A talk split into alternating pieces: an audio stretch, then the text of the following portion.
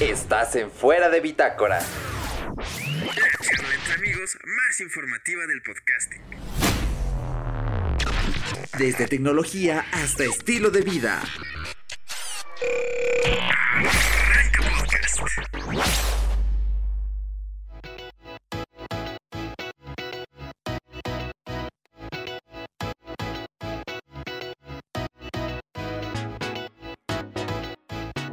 Bienvenidos una vez más a su querido podcast Fuera de Bitácora y estamos muy contentos porque, señoras y señores, este es el episodio número 50. Así que pues ya logramos este hito de estar grabando 50 episodios. Me hace sentir muy, muy, muy feliz. Espero que ustedes también, especialmente a aquellos que nos han apoyado, que han estado aquí, que han difundido este programa, porque este podcast no sería nada sin todos y cada uno de ustedes que nos han escuchado tan siquiera una vez. A todos y que cada uno de ustedes que nos han dado un feedback y sobre todo a nuestros invitadazos que hemos tenido. Gracias a James, gracias a Kepstra, gracias a Posthugh, eh, gracias a Berenice Hernández, gracias a Víctor Barradas, también a Dani Bercor, es que ay, son, son muchos, a los chicos de Blair, entonces mil gracias, eh, estamos muy contentos y pues, ¿cómo te sientes de este hito, Paquito? Me siento de maravilla porque aparte de que tenemos la oportunidad de estar juntos grabando una vez más este, pues, Década Geek, uno más, ya es el podcast número L, 50 en romano. Exacto. Entonces creo que es el primero de los mayores aniversarios, por, por, así decirlo de alguna forma, porque ya había pasado el del año 1, pero este se siente como bastante cool. Y los que vienen van a estar bastante bien, entonces muchísimas gracias a esas personas que han estado presentes aquí en este podcast, a lo mejor no frente a frente, pero pues hemos estado ahí compartiendo ideas, platicando un ratito y de diferentes temas. Hemos tenido de todo un poco y tenemos pues planes de traer más cosas, platicar.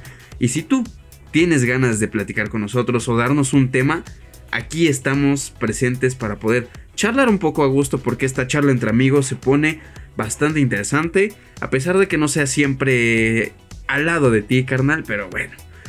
De vez en cuando se pone muy, muy sabroso. Así es, y pues vamos a comenzar este programa de revista, este Década Geek. Les recordamos que ya bien como dijo Paco, si tienes alguna idea de un tema o incluso si tú conoces a alguien que pueda ser un invitado aquí o si tú mismo quieres estar aquí platicando de algún Uy, tema de utilidad para las personas, mándanos un mail, mándanos un mensaje directo, tienes los enlaces en la descripción del podcast. Un o tuitazo. también, ¿no? Nos puedes encontrar Fácil. allí al correo fuera de bitácora.gmail.com. Nos mandas tu opinión, qué es lo que te gustaría que estuviera aquí. Y pues a la brevedad lo checamos, vemos si es posible. Y bueno, sobre todo, pues este es el programa de revista número 2. Les recordamos que es un programa de larga duración diseñado para que lo escuchen en el lapso de dos semanitas. Tienen dos semanas para escucharlo. es. Está partido por secciones, así que pues no se agobien. Sabemos que es mucho más largo de lo que tenemos habitualmente, pero vale la pena porque preparamos esto, créanme que con mínimo 15 días de antelación. Las noticias están fresquitas, así que vamos a comenzar y me gustaría comenzar este episodio leyendo un escrito bastante geek, pero a la vez bastante bonito. Es que no sé, como que tiene su, su propia esencia, ¿no? Tiene Así que- una atmósfera poética, tiene una atmósfera sentimental, pero siempre con el lado tech detrás de nosotros. Pero, ¿sabes cómo se titula este pequeño escrito? No, a ver, música maestro, por favor. Wi-Fi. Nuestra gata se llama Wi-Fi. Porque se la robamos a los vecinos. No era nuestra intención, pero ella entraba, despacito, por la ventana de la cocina. Le llamábamos la gata Fonsi. La encontrábamos en el sillón, sobre la tabla de planchar, tomando agua en el lavamanos. La devolvimos muchas veces a su casa. Después la empezamos a querer. Comía, se iba y volvía. Definitivamente se cambió de domicilio. Una mañana sentimos que los vecinos se estaban mudando. Cerramos puertas y ventanas y esperamos en silencio con la wifi abrazada. Se fueron y la dejaron. Respetaron su corazón. Luis Alberto Tamayo, 58 años, Peñalolén, Chile.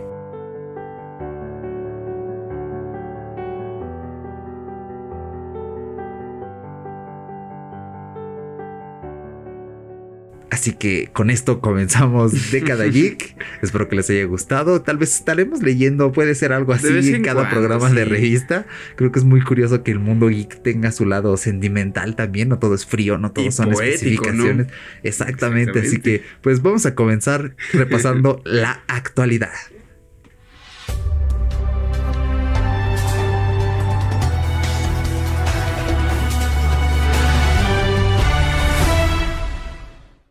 Así que cuéntame, Paco, ¿qué, ¿con qué vamos a comenzar esta actualidad de la semana? Pues, ¿qué crees que puedes entrar fácilmente a el grupo que tú desees de WhatsApp? Desde tu navegador favorito. Bueno, tal vez no es tu navega- navegador favorito, pero sí el más común, desde Google. ¿Cómo? Bueno, hay una serie de palabras o serie de fórmulas, por así decirlo, para poder entrar a un grupo de WhatsApp privado. O sea, no necesitas invitación o que te inviten, más bien que te agreguen. O sea, puedes meterte básicamente a la conversación privada de cualquier persona o de cualquier nicho en, cualquier parte del mundo desde tu navegador. Sí, está muy curioso porque al principio Shataka reportó esto. De hecho, recuerden que tienen todos los enlaces en la descripción. Eh, En es. este momento tenemos una señal de alerta allá afuera, ¿no? Sí, Pasan unas sí, sirenas sí, como anunciando la gravedad del hijito. Esperemos que no se hayan colado mucho. ¿eh? No, ojalá común. que no, ojalá que no. Entonces, ignórenlas si las escuchan. La cosa es que si tú pones en Google, bueno, al principio, si ponías en Google site, dos puntos espacio, nombre de pudiera tener cualquier grupo. Fiesta, este, chicas malas, reventón, lo que tú quieras. Exacto, o sea, te aparece una lista en Google de todos los enlaces que están todavía activos, porque recuerden que tienen una vigencia, me parece, de 7, 10 días, no recuerdo bien, por ahí va. Ok. Entonces, los que están activos te aparecen en esa lista Sí, y sí, sí. o sea, jo- eh, tú entras, te manda WhatsApp web, le das en unirme al grupo y te unes al grupo. O sea, Eh, me parece es- algo grave porque, a ver, no ves el historial, pero sí ves los miembros, fotos de las personas, los números, o sea, podrías crear básicamente, no sé si una mafia o algo para poder robar información, supongo. De hecho, es una característica que tiene el navegador. Pero si, bueno, al menos si a mí y a Eric nos gusta muchísimo Telegram. Y en Telegram hay una forma semejante de unirte a grupos locales que es parecida, pero no sé. En esta ocasión creo que meterte así a cualquier lugar, bueno, más bien a cualquier grupo privado de cualquier lugar que tú quieras, como que está raro, ¿no? O sea, Sí, es una falla de seguridad gravísima. Es una de esas cosas por las que yo siempre digo: no usen WhatsApp, usen Telegram. Yo sé que no hay tanta gente, pero si convencen a sus amigos, es que la gente sí se anima cuando Sí, se lo planteas sí, sí. bien. De verdad vas llenando la agenda. Y la cosa aquí es que, a ver, yo cuando leí esta noticia, tenemos capturas de pantalla del propio redactor de Shataka usándolo en así Google. es. Pero ya no funciona en Google, yo lo intenté en Google. Después Ya me no. fui a Bing y en Bing sí funciona. funciona. Y de hecho sí me logré colar a un grupo, pero, o sea, fue por el mero experimento, ¿no? Porque te digo, para ver si sí es cierto, ¿no? exacto, y no se ve el historial ni nada, pero sí ves los nombres. Entonces, eh, en primera dos cosas. Si van a hacer un grupo en WhatsApp, no usen los links, añadan directamente a las personas. Y en segunda, no hagan esto, no se unan a grupos porque estás dejando tu número, porque cuando sale alguien de un grupo dice, tal número ha salido del grupo. Entonces, Sí, sí, sí. ya después yo me salí y, Y ahí- y puse toda mi información en oculto porque, oye, o sea, Sí, o sea, a lo mejor alguien dijo, oye, ¿y quién es ese güey? O no sé, a lo mejor. Pero, ¿sabes? Podría funcionar para mm, dos cosas. Como maliciosamente, como para... A lo mejor no sé si te has dado cuenta que han salido notas o noticias de que hay grupos que tienen pues malas intenciones, grupos maliciosos. Digo, a final de cuentas llegan a ser capturados si es que están haciendo cosas muchísimo más densas o peligrosas. Pero podría servir para poder investigar a la gente que está dentro de un grupo. Creo que ese podría ser un punto a favor, entre comillas, porque pues a final de cuentas estás dejando tu privacidad al aire, ¿no? Así de incógnito, cualquiera podría entrar y robar tus datos, entonces creo que como que no es una muy buena medida de seguridad, pero pues así funciona. Y de hecho, yo, yo las, con las personas que he hablado de que se muevan a Telegram, me dicen, es que en Telegram no hay stickers chidos. Señores, es cosa de que le, le muevan ahí al, al aparato. Hay muchas cosas buenas en Sí, Telegram. y de, hecho los stickers que mandas en WhatsApp también los puedes mandar en Telegram porque la aplicación, o sea, el, el- ¿cómo se los diré? La forma de enviar stickers es la misma en ambas aplicaciones. De hecho, Telegram tiene la ventaja de que si copias un PNG chiquito, Ajá. una imagen PNG sin fondo y la mandas, se manda como sticker. Por ejemplo, Oh, hagan el experimento. Métanse a Google, en imágenes buscan, eh, buscan una estación de metro. Metro, no sé, Hidalgo, por ejemplo. Entonces De les de aparece, México, de ajá, o de su respectivo país, y les sí, aparece la imagen, el loguito del metro. Y- Lo pegas en Telegram y se manda como sticker del metro. Entonces luego bromeamos y como somos medio nacos, pues cuando dice, oye, ¿puedes hacer esto? Ah, sí, nos vemos al rato. Pues camarones, ¿no? Entonces Y yo agarro el- el de metro camarones y mando el de metro camarones y se ve muy cool. No pasa nada, está chido. Entonces, este, sí hay stickers, hay stickers divertidos, cool. pero a ver, o sea, vamos a ponernos en un punto racional. ¿En qué momento pasas a valorar una aplicación de mensajería porque puedes enviar stickers entre comillas graciosos? O sea, Es que no, yo tampoco lo entiendo. O sea, cuando me dijeron eso, es que Telegram no tiene stickers. Bueno, te la paso. Si tú quieres, estás evaluando la calidad de, de la aplicación porque no tiene stickers. Pero, ¿qué pasa cuando yo te digo, bueno, es que la personalización de esta aplicación está mejor? O sea, te invento un choro para que te migres. Bueno, está bien, pero ¿sabes qué? Este, como no hay nadie ahí, pues yo creo que mejor no. Entonces creo que ahí el argumento sí me tira todo el, todo el, todo el rollo. Y es la segunda vez que hablamos así de Telegram otra vez. que me cierto, parece. es- siempre se cuela, siempre Sí, se es cuela. que Telegram está súper chido a pesar de que no nos está patrocinando, eso sí. Eso sí hay que dejarlo muy claro, pero pues hay que evaluar o conseguir eh, rubros de evaluación para alguna aplicación o para algo que realmente te esté utilizando que sean válidos, no que sean simplemente stickers. por Sí, favor. de hecho, no, y a- antes de finalizar, porque ya no quiero hablar más de Telegram, eh, cuando tú te unes, ahí Telegram tiene dos tipos de stickers, los normales, hay stickers del Mm, Joker, hay stickers de Bob Esponja, o sea, es que hay stickers de toda cosa que se hace popular y como no hay, o sea, sí hay copyright, pero son como hechos por fans y Telegram los manda oficialmente, o sea, son seguros, pues tienes stickers, o sea, yo tengo hasta del hombre araña Sí, y sí, están sí, muy bien hechos y hay stickers incluso que se mueven. Que son de Hay una de una ardillita que me gusta mucho. eh, tenía otros más. Hay uno de un huevito, es un huevo estrellado y entonces tiene pues, sí no varios emojis, ¿no? Mandando un beso, brincando. Sí, así, está súper divertido. están súper interactivos. Entonces, chéquenlo. Y pues aguas, pónganse vivos para Sí, cuidar su información. Muy buzos. Así que pues vamos a la siguiente noticia que es que el Xbox Series X, el- lo nuevo que todavía no hemos Uf. visto, pero que ya poco a poco Microsoft va soltando cosillas. Pues ya tenemos nueva información. De hecho, ya esta no es una noticia tan nueva, pero si no siguen esto, si no se habían enterado, pues que sepan que Microsoft ya confirmó que el procesador, que es un procesador de AMD, tiene 12 teraflops de rendimiento. O sea, esto es una bestialidad, es muchísimo. Y va a poder correr incluso a 120 fotogramas por segundo. Entonces, eh, está siendo un monstruo. Microsoft cada vez va sacando más detalles. Y mientras tanto, ¿qué hace PlayStation? Pues, el Pues, logo nada más. ¿no? Ah, mm, sí, aquí está el logo, amigos. Es que mira, a lo mejor lo que está haciendo Xbox es ir dándote poco a poco, a poco a poco. Y PlayStation, digo, nada más nos ha revelado el logo, pero pues no sé, hay- habría que esperar qué es lo que nos va a dejar venir este Sony, porque bueno, al menos ya conocemos que ya incluso el Xbox Series X ya va a tener este pues mejor calidad en cuanto a los gráficos. De por sí ahorita ya tenemos gráficos ultra chidos. Sí, eh. Imagínate, de hecho creo que vi por ahí que Xbox quería desaparecer ya por completo las pantallas de carga. Que ya fueran así simplemente 5 segundos para que te esperes y ¡fum! Te carga todo, todo el, básicamente todo el paisaje, ya más extensos y todo, con todo esto ya sabes que se va explotando cada vez más. Pero yo tengo una pequeña duda, está mejorando todo esto, pero ¿y qué hay de, de, no sé, yo me quedé con esa duda, de qué hay de la música? ¿Crees que haya como cambios? Mm, Mm, no sé, ban- bandas sonoras.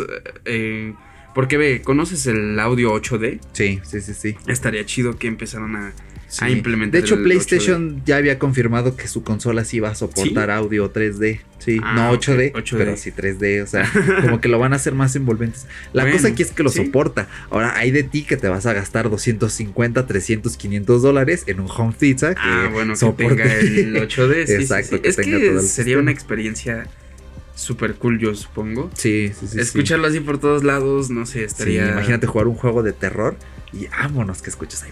Detrás de ti, O, ¿no? que estés, o que estés jugando FIFA y escuches de repente que ves que luego se escucha gente que toca Sí, sí, la sí, musiquita del estadio y se escucha de un lado y que escuches al comentarista del otro, o que escuches los balonazos porque se- son efectos muy cool que en la tele no se escuchan pues porque no tiene micrófono el o de hecho, me acuerdo que hay FIFAs donde se escucha. Aquí, pásala, ah, mándala, sí, cierto. muy bien, portero. Y así, cosas así, o sea, eh, estaría, estaría interesante Sí. escuchar un FIFA en 8D, estaría bueno, pero pues sí, De ahí hecho. queda pendiente comprar un home theater de 8D porque pues no creo que venga completo, ¿no? Sí, eso sí. Entonces, pues Microsoft va con todo. Eh, la verdad es que se muestra imponente. El Sí. precio no va a ser barato. Se auguran 499 dólares. En México yo creo que el cambio va a costar mínimo 9 mil pesos de salida. Es, es- es muy caro. Ni yo me he gastado tanto No dinero manches. en una consola de videojuegos que me lo gastaría. eh, Sí, pero no de salida. Eh, tal vez me, me esperaría que baje de precio. que un Una año, versión dos. Slim también. Sí, un año, dos. Una versión Slim. Yo soy muy fan de las versiones Slim. Entonces, sí, vaya este, que lo sí, vale. estamos viendo la mini colección que ya vas, que va creciendo, que va Sí. creciendo de consolas Slim. De hecho, ya lo habías dicho alguna vez. De... Sí, eso sí. Entonces, eh, pues eso es lo que augura. Y mientras tanto, PlayStation es como de, ah, sí, amigos, el logo. Y nadie sabe qué onda. De hecho, vamos a hablar un poquito más adelante de también lo que anunció. No lo voy a meter aquí, lo voy a meter más adelante en nuestra eh, sección donde vamos a comentar algunos eventos fallidos, cancelados. Pero pues sí, sí, sí. eh, ahí se los dejo, ¿no? Y vamos con la siguiente noticia. Porque, a ver, ¿qué pasó ahora en España? Pues mira, ya no vamos a poder tener eh, el, ¿cómo se llama? El buscador de Google, que es el buscador principal en todo el mundo, en los Android. Y eso dices, bueno, si Android, si Google, más bien Android está Hecho por Google. por Google, ajá, es que iba a decir powered by Google. es que la costumbre de cuando prendías el dispositivo.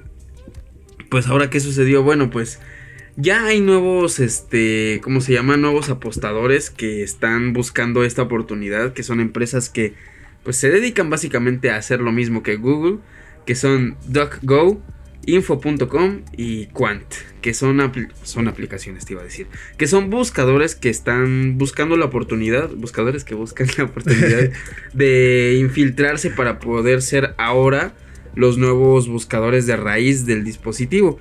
Digo, te van a dar la opción de que tú, si no estás cómodo con Doc o con cualquiera de los que están aquí, te- tú puedes meterte, si eres muy geeky y quieres tener preferencias sobre tu dispositivo, vas a decir, ¿sabes qué?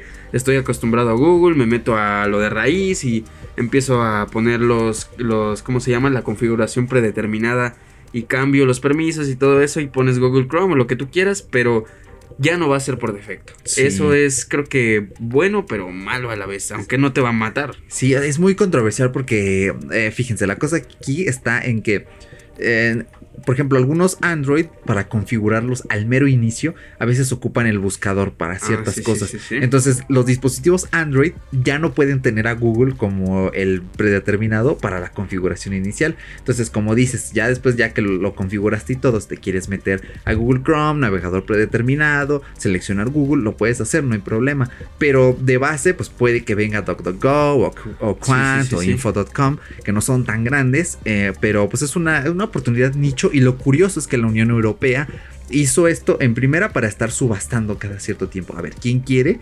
Los subastas y vámonos, ¿no? Eh, también eh, otra cosa es que es muy curioso, ¿no? Porque si Android es de Google, ¿por qué? La cosa es que Google no daba como esta apertura, esta libertad de seleccionar tanto qué navegador era. Y ok, sí, Android es de Google, pero también Android es de uso libre. Entonces ese es el problema. En sí, sí, iOS sí. esto no pasa porque iOS no es de uso libre, es de uso restringido a los propios Meramente de dispositivos de, puro la marca. Exactamente. Y Apple paga impuestos por iOS. Y Google le paga a Apple para que. Google sea el buscador predeterminado de Apple. Entonces, sí, sí. Apple podría en cualquier momento cambiar esto.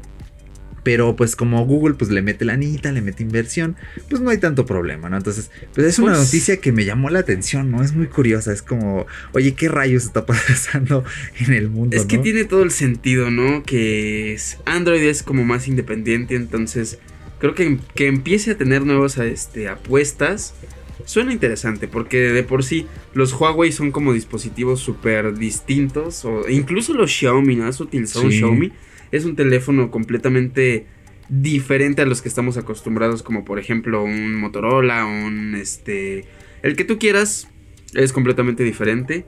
Pero pues bueno, a ver qué sucede con este nuevo cambio. Sí, así es. Y para cerrar la actualidad, tenemos aquí una noticia que va muy ligada con el episodio de la semana pasada. La semana pasada hablamos de Amazon, fue la historia de Amazon. Les recomendamos que vayan, es. la escuchen. Quedó súper genial. Yo me divertí mucho editando el episodio, me encantó.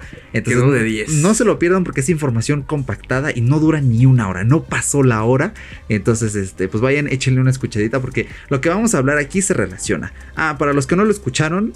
Eh, bueno, no, no les voy a decir, vayan y escúchenlo. Escúchenlo, está bueno. Eh, en una tienda retail de Amazon que se llama Amazon Go, eh, un periodista de un medio que se llama Ars Technica, que se llama San Makovic, eh, fue y realizó una visita a esa tienda. La cosa es que él dijo, vale, a ver, como aquí no hay gente atendiendo, como hay puras cámaras que ven, detectan que agarras, que no agarra los sensores, dijo, Así es. Voy a agarrar varias cosas, pero voy a tratar de engañarlo. Voy a tratar de ver si me puedo robar algo. Entonces, la nota nos cuenta que el periodista estuvo agarrando y poniendo cosas, agarrando y poniendo. Hacía malabares y todo. Durante dos horas, ¿no? Fue Sí. el transcurso que estuvo él comprando. Entonces, ahí, ahí, este, pues estuvo haciendo los malabares y eso.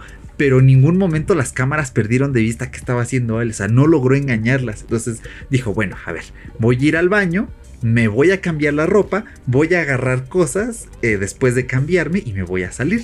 Entonces eso hizo. Dejó- él traía en la mano, me parece, un plátano y un aguacate. Entonces, antes de que entres al baño, Amazon tiene como unos estantes donde dejas tus cosas porque confían en ti, ¿no? Y te dicen, bueno, por favor no te robes nada, deja tus cosas aquí. Ahorita que salgas, pues otra vez las agarras y te las llevas. Así es. Entonces, él lo que hizo fue que entró, se cambió, salió, agarró otras dos cosas y se, se salió de la tienda después. Y esas dos cosas que agarró después de cambiarse no se las cobraron. Porque sí, las sí. cámaras pues no detectaron que era la misma persona, ¿no? Que era el mismo San Makovic.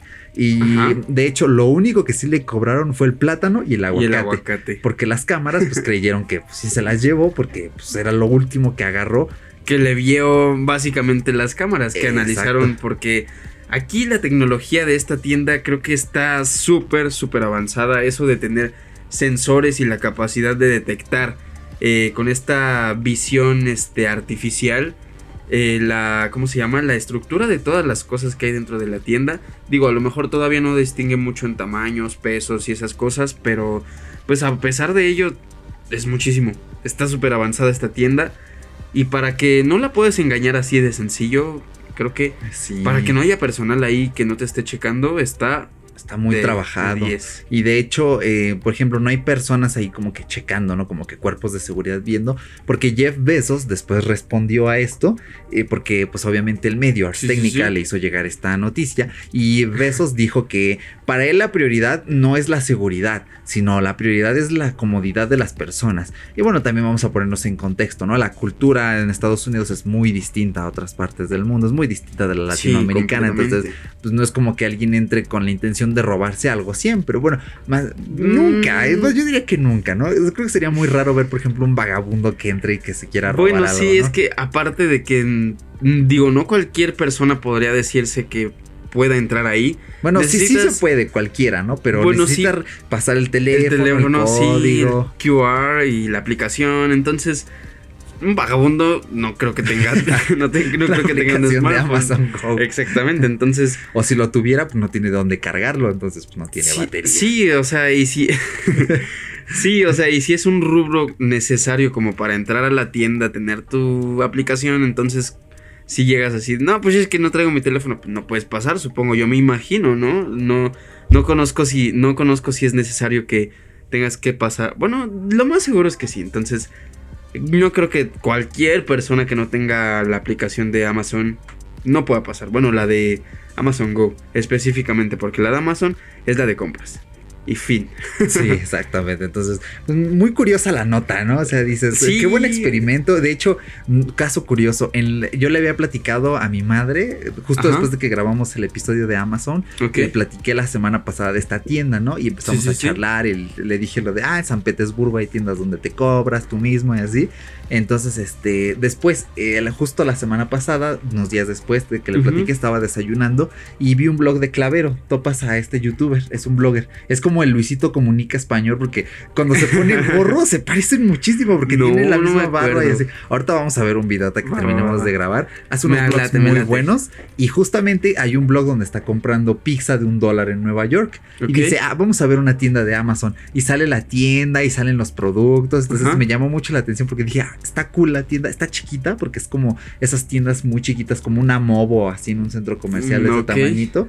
Y la pude ver ya en tiempos recientes, ¿no? En 2019 creo que es el video. No, creo que es del 2020. Sí, era a principios de febrero. Y Me llamó mucho la atención, está muy curioso. Entonces, pues ya me ganó Clavero mostrando en un blog la tienda, pero pues bueno, ya yo haré mi respectivo blog cuando... No te preocupes, Vaya, vas ya. a ver que ahí hay caña y pues es el estilo de él y pues va, va, va tu estilo. Cuando te toque, ahí va el tuyo. Así que no te desanimes. Vale, pues entonces vamos a pasar a nuestra siguiente sección de noticias Apple.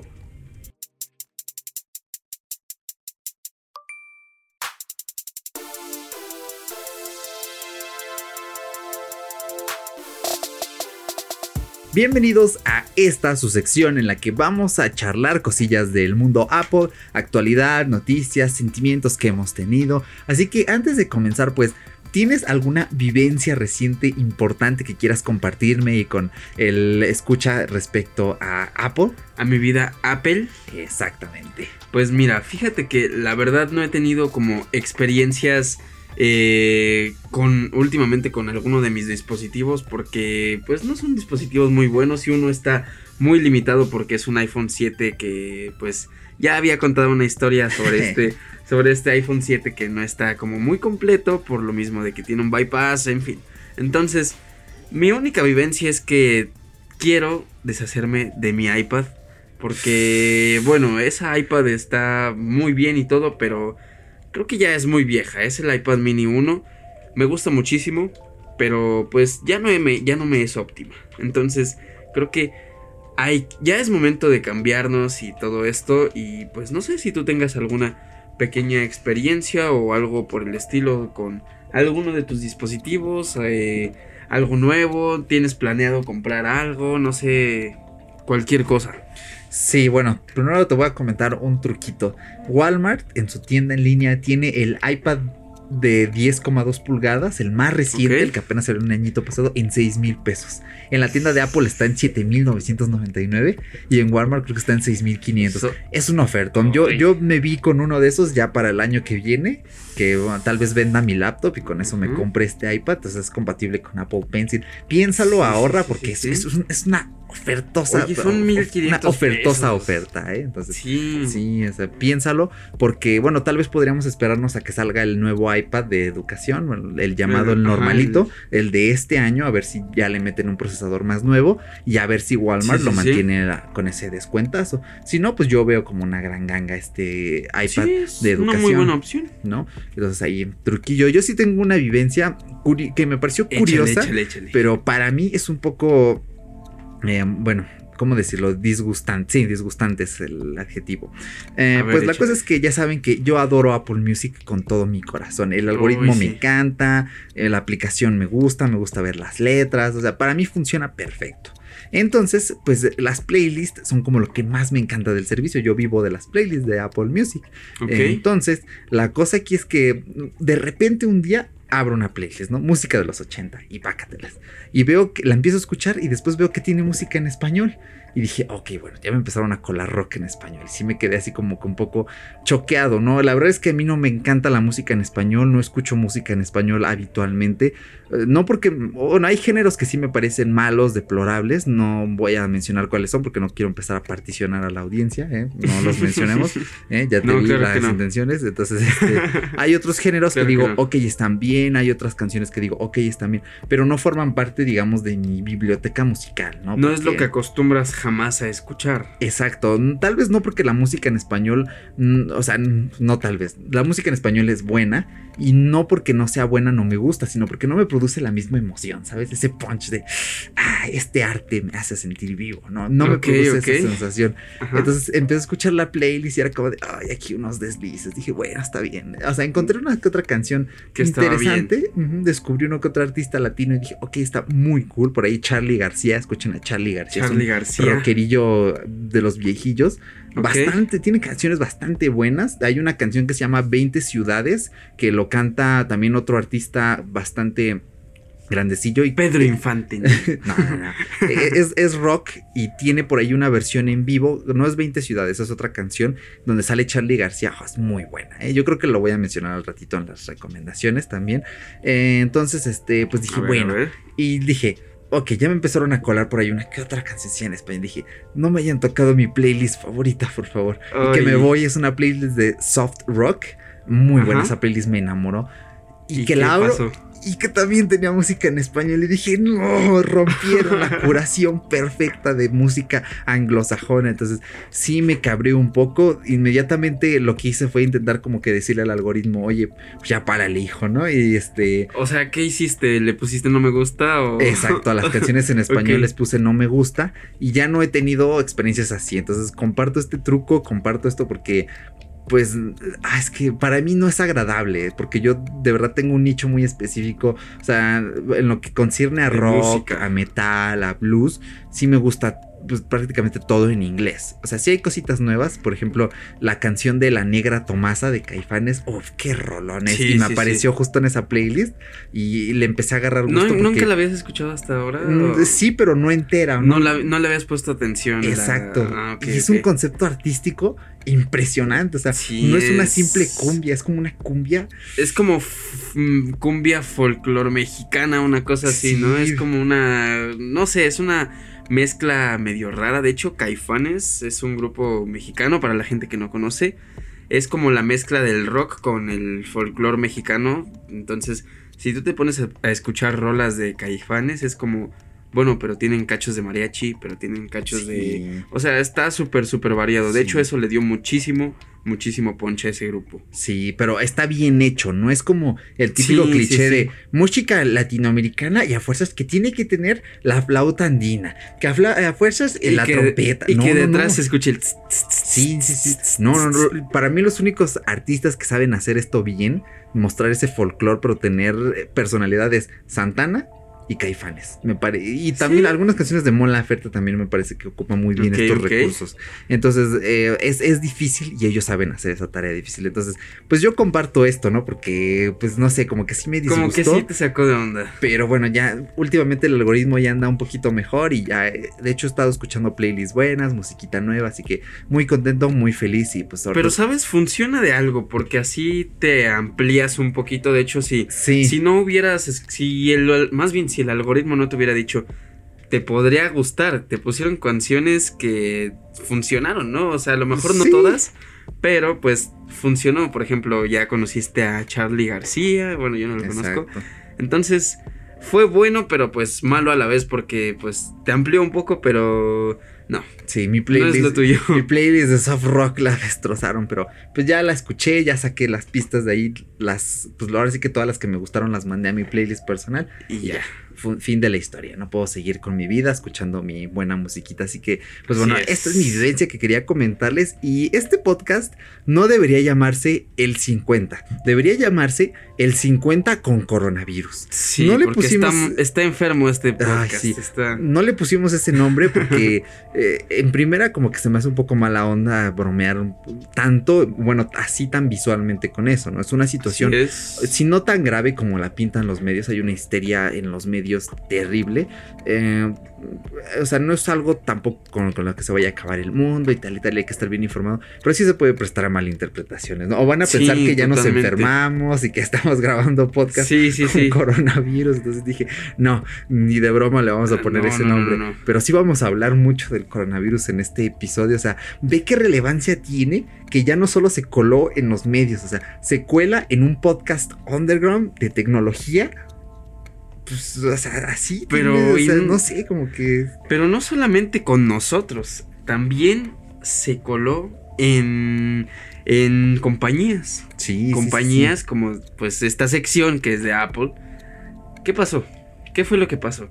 Que el iPad tuvo mayor demanda en China por culpa o a causa del coronavirus. Así es. O sea que este producto tuvo como sus, sus pros y sus contras, pero también, bueno, más que contras, tuvo esa posibilidad de llegar a más gente por, pues, por el coronavirus. Sí, porque la gente en China pues se está quedando en sus casas. Ya ven que hay Así una es. contingencia tremenda. De hecho, si quieren ver cómo se ven las calles, vayan a YouTube y busquen China coronavirus y van a ver como tomas de dron o cómo se ven las ciudades y, Silent Hill se Sí, parece sí, sí, Silent sí, hay ciudades que sí se ven así, dices, wow, qué miedo. Entonces, como la gente está trabajando de casa, está haciendo todas sus labores, pues, ¿qué necesitan? Pues herramientas, ¿no? Sí, Necesitan y iPad. optaron por una herramienta completamente efectiva. De hecho, bueno, creo que a lo mejor podría haber sido mejor optar por una MacBook. Pero pues es un iPad, es- Sí. la puedes llevar a todos lados. Es que fíjate que el iPad sí tiene las 3B. Buena, bonita y barata. Y barata. Y el MacBook no, es buena, bonita, pero no. Pero bien cara. Entonces, por eso mismo. BBC. Sí, entonces, pues la cosa. entonces, la cosa aquí, este, pues es. Tendrá Apple, es más, tendría que ser como narración de esos episodios de superhéroes de, de como en Dragon Ball, ¿no? ¿Podrá el joven Gohan? Pues aquí es. ¿Podrá Apple suplirle a China todas las iPads que tiene? Pero tenemos. No, es que. ah, a ver, es difícil. Es como, ¿Podrá Apple darle a toda la gente en China los iPad que necesitan a pesar de que los trabajadores no pueden trabajar todos los días porque se pueden enfermar? Descúbranlo el siguiente mes en las noticias. Apple. Sí, en, ya en. Estamos en qué? Marzo, en, en abril ya vamos a saber qué es lo que sucedió. Sí, sí, sí, sí, porque fíjate que hay ahorita mucha preocupación. Ya ves que están los rumores a tope de la keynote que puede haber en marzo. Sí, sí, sí. O sea, no voy a decir en qué fecha dicen que es, yo me mantengo, pero sí, sí ya suena mucho y pues bien dice el dicho. Cuando el río suena, manzanas lleva. ¿eh? Entonces, Pues sí, es que de hecho vamos a hablar un poquito sobre eventos y esas cosas, creo que eso lo vamos a tocar en un punto más adelante porque Sí. sí, es una cosa que tenemos que abordar, pero bueno, creo que es una oportunidad que se dio Apple por sí misma, creo, supongo, bueno, no por sí misma, sino por la situación global en la que estamos ahorita en este momento, pero pues no solamente fue esta gran demanda que recibió Apple vendiendo muchísima- muchísimas más iPads en China, sino que también el coronavirus llega a ser psicosis en su propia tierra. Bueno, no es en su propia tierra, más bien en la sede donde pues surgió surge virus. este virus. Pues en China hay un videojuego, bueno, un juego que es más juego que videojuego, porque sí, creo es que famosísimo. Eh, un el videojuego ya es como más complejo. Bueno, no vamos a meternos en detalles. Juego de Plague Inc., que es un juego que es simular este, una plaga. Tú eliges si es un virus, si es un, este, una Un bacteria. hongo, así. Ah, exactamente, entonces este, esta psicosis que generó el coronavirus llega a China y dicen, ¿sabes qué? Este juego es muy popular aquí y en todo el mundo por todo lo que está pasando, pero pues no, no, no es momento de tener cosas de este tipo y menos si ya ha habido vidas en juego de nuestro, pues de nuestra nación. Mejor sabes que hay que quitarlo, así de simple. Sí, quitaron Plague Inc. eh, A pesar de todo el dinero que estaba Sí, generando. porque otra nota más dice que Plague Inc. es uno de los juegos que más dinero genera del App Sí, Store. Entonces, sí, sí, sí. es un golpe tremendo para la Qué desarrolladora. Pero es que este juego está en todos lados. Yo ayer estaba navegando en la PlayStation Store y está en PlayStation y dije, no manches que está este juego en Es Play. más, vamos a descargarlo, vamos a jugar aquí completamente en vivo y cuando terminemos el podcast vamos a decir, bueno, ¿qué creen que ya ganamos el juego? No, este, no, pero sí. es muy curioso, ¿sabes? También porque en una de estas notas también hay dos posturas. Una es la de China de, no, no, quítamelo, quítamelo, porque Sí, la sí, sí, desinformación y tal y tal. Y del otro lado del mundo, el, el CDC, el Centro de Control de Enfermedades de Estados Unidos, alaba es. este juego porque este juego le muestra a la gente cómo se expande un virus, qué medidas toman los gobiernos. Sí, de hecho, cuando estás jugando ahí te dice, para mutar el virus eh, se transmite por el por vía aérea, por vía, por vía de agua o por tocar a las personas. Bueno, básicamente por dar la mano o así. Y son cosas que como vas viendo y conociendo, te dan como noción así de, bueno, así puedo prevenir tal vez alguna enfermedad, algo así. Entonces, creo que tiene medidas salubres que te pueden funcionar, bueno, al menos que nos podrían funcionar conocer. Y no sé, son dos posturas completamente diferentes. Creo que las dos son válidas porque, bueno, no vas a estar jugando con algo que ya cobró muchas vidas, pero pues del otro lado te están concientizando de algo, ¿no? Entonces creo que funciona por las dos partes, supongo. Eh, sí, es cierto. El movimiento de China es más como por propia psicosis del gobierno chino, más que por otra cosa. Sí, es que ya sabes que la, el gobierno ya está como súper, súper oprimiendo a la gente Sí, también. es un poco restrictivo, pero bueno, pues. Esas son las noticias referentes de Apple de coronavirus, ¿no? Pero pues, vamos a hablar de algo un poquito más alegre, porque el video, el último videoclip de Lady Gaga está grabado con un iPhone 11 Pro. O sea, ¿A poco sí? Sí, ¿eh? entonces está, está muy curioso porque, eh, o sea, ¿a qué nivel llegan los smartphones que puedes eh, grabar videoclips profesionales? Pues eh, con una cámara de un smartphone, ¿no? Creo que es muy curioso. Sí, de hecho, si tú ves el video, dices, bueno, es que la verdad no parece. Bueno, sin saber este dato, tú piensas que está grabado con la superproducción que siempre ha existido en los videoclips. Y está bien, pero que te desvelen que te, y que te digan, oye, ¿sabías que este videoclip está grabado con un, con un iPhone 11 Pro principalmente? Porque pues hay otras fuentes y herramientas que se utilizan para complementar el videoclip. Pero pues básicamente todo está hecho con el iPhone 11 Pro. Y de hecho hay unas tomas de unas fotografías de aquí en... Del rodaje detrás de cámaras. Que van a conocer ahí el enlace en la descripción. Para que puedan ver ahí las fotos. Se nota que, bueno, no se nota, se observa a leguas obviamente que se está tomando las fotografías, grabando todo con un iPhone 11. De hecho, tienen un stand bastante complejo, pero estamos Sí. acostumbrados a ver este ese, ese tipo de tripies así súper complejos con cámaras gigantes o cámaras más pues profesionales, vaya, de otro tipo. Y no, aquí es un super tripié, super montado, pero ¿qué es lo que está hasta el tope?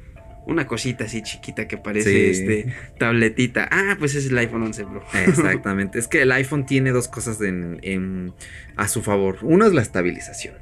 Y dos es, eh, digamos, eh, la, o sea, la calidad tampoco, la calidad por megapíxel tampoco es muy grande, ¿no? Porque el sensor es muy pequeño, pero en sí todo el postprocesado, la reproducción de colores es, es muy buena. Es bueno. Entonces, ahora el secreto de un buen video no es tanto la cámara, es más que nada es la iluminación y la postproducción también. Entonces, si Pues tú sí. combinas esta cámara que, ok, es buena, le metes una iluminación full profesional a tope, como estamos viendo aquí en las imágenes, pues va a salir algo bueno. De hecho, no sé si es- esta imagen que vemos es un set o es este. No, creo que Una es a, ajá, si si plena luz del día, no hay problema, porque la luz del sol tiene toda clase. Pues es como una luz súper completa, ¿no? ¿no? O sea, Ajá, tiene todos los matices que ningún foco. Bueno, sí hay focos que sí tienen todos esos matices, pero entonces digamos el foco por excelencia, ¿no? Del mundo, el solecito. Entonces, naturalito. Si le metes esto y ya después en postproducción que se nota cómo lo saturan el realce, Sí, pues sí, sí, sí, sí. dices, pues la calidad está muy curiosa, ¿no? Porque es como la mezcla de todos los factores y tienes al final un producto pues bastante sólido, ¿no? Bastante curioso. Sí. Y vemos que el iPhone 11 Pro es demasiado, es, es, es muy es demasiado bueno. pro. El nombre que tiene es este básicamente lo que es, lo que necesita y lo que es es pro. Pro y pro. Muy bien. Y Pero también- hablando de pro, Sí, coméntala tú porque esta nota es, es loquísima. es una nota súper, súper chistosa. Hablando de cosas pro, pues resulta que alguien en el mundo dijo, bueno, estoy con mi nueva MacBook Pro. Acaba de, las- de lanzarse esta, esta computadora. Mac Pro, la- es el Mac, Pro, perdón. el rayadorcito. Sí, el que exactamente. De hecho, di- no estoy seguro. Dicen que sí lo probaron como un rallador de queso porque Sí, pero no parece- raya bien el queso. No. no, sí está la nota. ok, ok. Bueno, yo, yo no, yo sí. Cuando vi esta nota dije, neta hicieron eso. y lo más chistoso es que sí, me lo imaginé. Pues esta Mac Pro, un, un vato dijo, ¿sabes qué? Voy a hacer una, un experimento. En vez de abrir varios juegos o varias cosas teniendo ahí al mismo tiempo, tengo 1.5 terabytes de, de RAM que no puedo hacer Sí. con esta computadora. Entonces, que voy a abrir muchísimas pestañas en Google Chrome o en Safari. no, mejor en Safari. No, en Google Chrome, perdón. Y abrió 6000 este, pestañas Sí. a la vez en Y su- todas reproduciendo YouTube. Sí, sí, sí, sí, sí. Esto Yo lo creo hizo- que puso sus propios videos, ¿no? Sí, pues sí. Esto lo hizo Jonathan Morrison, ¿no? Él es un creador de tecnología súper conocido, pues tiene 2.6 millones de suscriptores, ¿no? Tampoco es como para, para Bueno, asustarse. sí. Y pues Google Chrome tiene esta mala fama de, de ser un devorar-RAM, ¿no? Y Sí. vemos como este Mac Pro, que es la configuración tope, o sea, sin problemas... Puede mover 6000 pestañas de Chrome. Yo no sé quién ocuparía 6000 pestañas de Chrome. Pues Pero- yo creo que Jeff Bezos a lo mejor, ¿no? sí. Entonces, pues abriendo estas 6000 pestañas, llegaron a una cifra un poquito más arriba de 1450 gigabytes, es decir, 1.4 1.4 terabytes de RAM. Y dices, órale, y o sea, vemos cómo aguanta. Entonces es todo un monstruazo. Esta Mac es es súper pro también. Y no sé, es, es muy, curiosa la noticia. ¿no? Es como que Sí, no. ¿Qué está pasando aquí? no? Es que es ocio total. Digo, bueno, no sé, a lo mejor a alguien se le pudo haber ocurrido, pero bueno, al menos a mí no. Entonces, está súper chido, pero ¿qué es lo mejor de todo? Es que a pesar de que cargaste toda tu computadora y con todas esas cosas que abriste, la liberaste así. Súper rápido. sí. Creo que se tardó muchísimo, muchísimo más tiempo abriendo esas 6000 pestañas para cerrarlo así en un 2x3. Ay, no me hiciste imaginármelo, o sea, así todo. Y de repente, bueno, pues ya acabé el video, amigos, y lo cerras. y ya así, lo cierras. O a lo mejor la ventanita de, "Che, hay proceso, seguro que lo quieres cerrar. Pues ya acabé el video, ya que. Pues ya, ciérralo. Ay, no sé, perdón, se me hizo muy hilarante pensar el hecho, pero bueno, pues terminamos, así que estas son todas las noticias y cosillas que queremos comentarles en esta sección de Apple y vamos Como a la bien siguiente. fanboys que somos de Apple. Exactamente.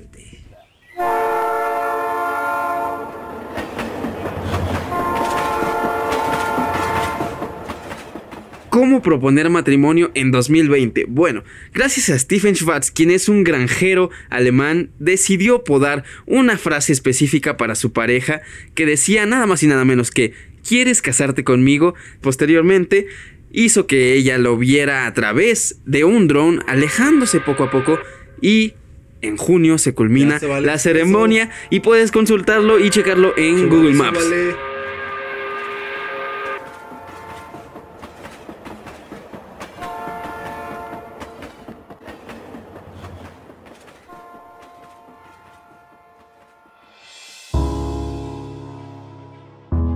Con los especialistas más especializados, analizamos el mundo mundial.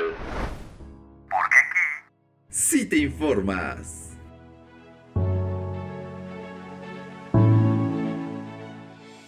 Bienvenidos a esta sección editorial. Aquí pues decidimos darnos un espacio para discutir de una manera libre, de una manera suelta, cómo pensamos ciertas situaciones que acontecen en el mundo tecnológico, ¿no? Yo creo que es muy importante, entonces aquí nos vamos a quitar un poquito el saquito de reportero común y nos vamos a poner el saquito de rockstar periodista acá que se permite dar su opinión cool y Así grandiosa, es. ¿eh? Entonces, pues ¿de qué vamos a hablar hoy, Paco? Pues mira, ya habíamos mencionado un poquito el COVID, el coronavirus, como lo quieran llamar, pues realmente se está convirtiendo en un problema porque ya había eventos programados, de hecho, hace días había eventos que ya estaban, pues supuestamente algo, a lo mejor en alguna este, realidad alterna sí existieron, sí sucedieron, pero pues en esta no. ¿Por qué? Porque el coronavirus está arrasando básicamente con los eventos también, porque ya había eventos que estaban planeados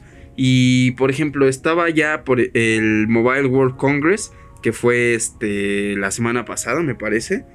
Entonces es un evento que, se- que consta más o menos de los autos y todo esto y de la movilidad. Entonces surgió algo por, algo por el estilo y está sucediendo, bueno, más bien va a suceder con otros eventos porque pues las compañías no quieren arriesgar tampoco su salud y creo que tiene total sentido porque son eventos que pues va muchísima gente, demasiada. Entonces, no solamente gente que va a entretenerse, sino también pues llegan a ver inversores, llegan a ver gente de la misma, pues reporteros, ¿no? Entonces, creo que el tener a tanta gente sí puede generar más problemas. Bueno, no problemas, sino más contingencia. Sí, está muy curioso, ¿no? Porque ya vimos que el Mobile World Congress murió. Afortunadamente el CES de Las Vegas pues se pudo realizar antes de que empezara toda la locura, ¿no? Del coronavirus. Estuvo a nada, sí, a nada de que valiera este año. Eh, también, eh, bueno, la Game Developers Conference, que fue la oh, semana pasada la que grabamos esto, también ya se vio cancelada y por eso comentábamos lo de PlayStation, ¿no? Que estaba dando sus noticias por separado, ¿no? Que anunció uh, la fecha de estreno de Ghost of Tsushima, que es un nuevo juego, es bastante interesante. Eh, no me acuerdo que otra cosilla más había anunciado por allí. Pero pues vemos, ¿no? Ah, también este, la película de The Last of Us eh, anunciaron eso, que también están produciendo una película del juego. Entonces vemos cómo las compañías pues están pasando de, pues ya no vamos a ver nada aquí.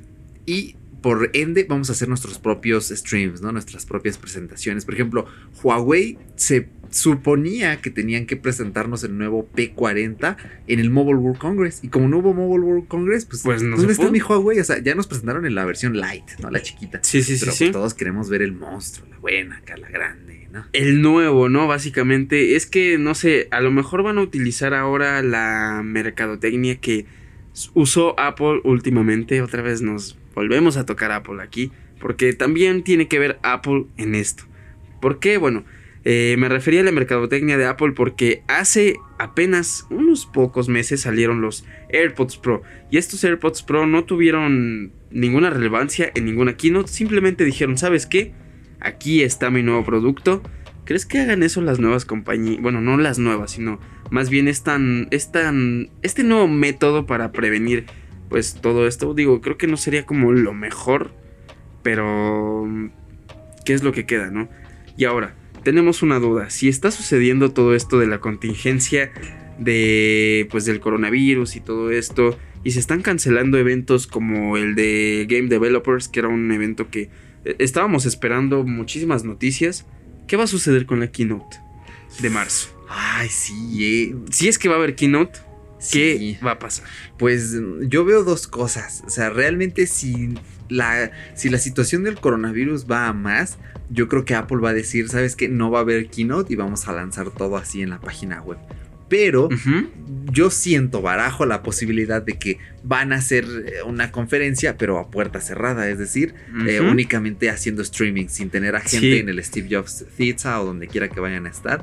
Entonces, pues creo que esa sería la solución, pero no sé qué tan viable lo vea Apple, porque si sigue así, o sea, son productos importantes, ¿no? Los que se rumorean. El iPhone SE2, eh, los nuevos iPad, los famosísimos AirTags que andan por ahí dando vueltas. Es que salen tantas cosas que ya ni uno sabe qué creer, qué no creer.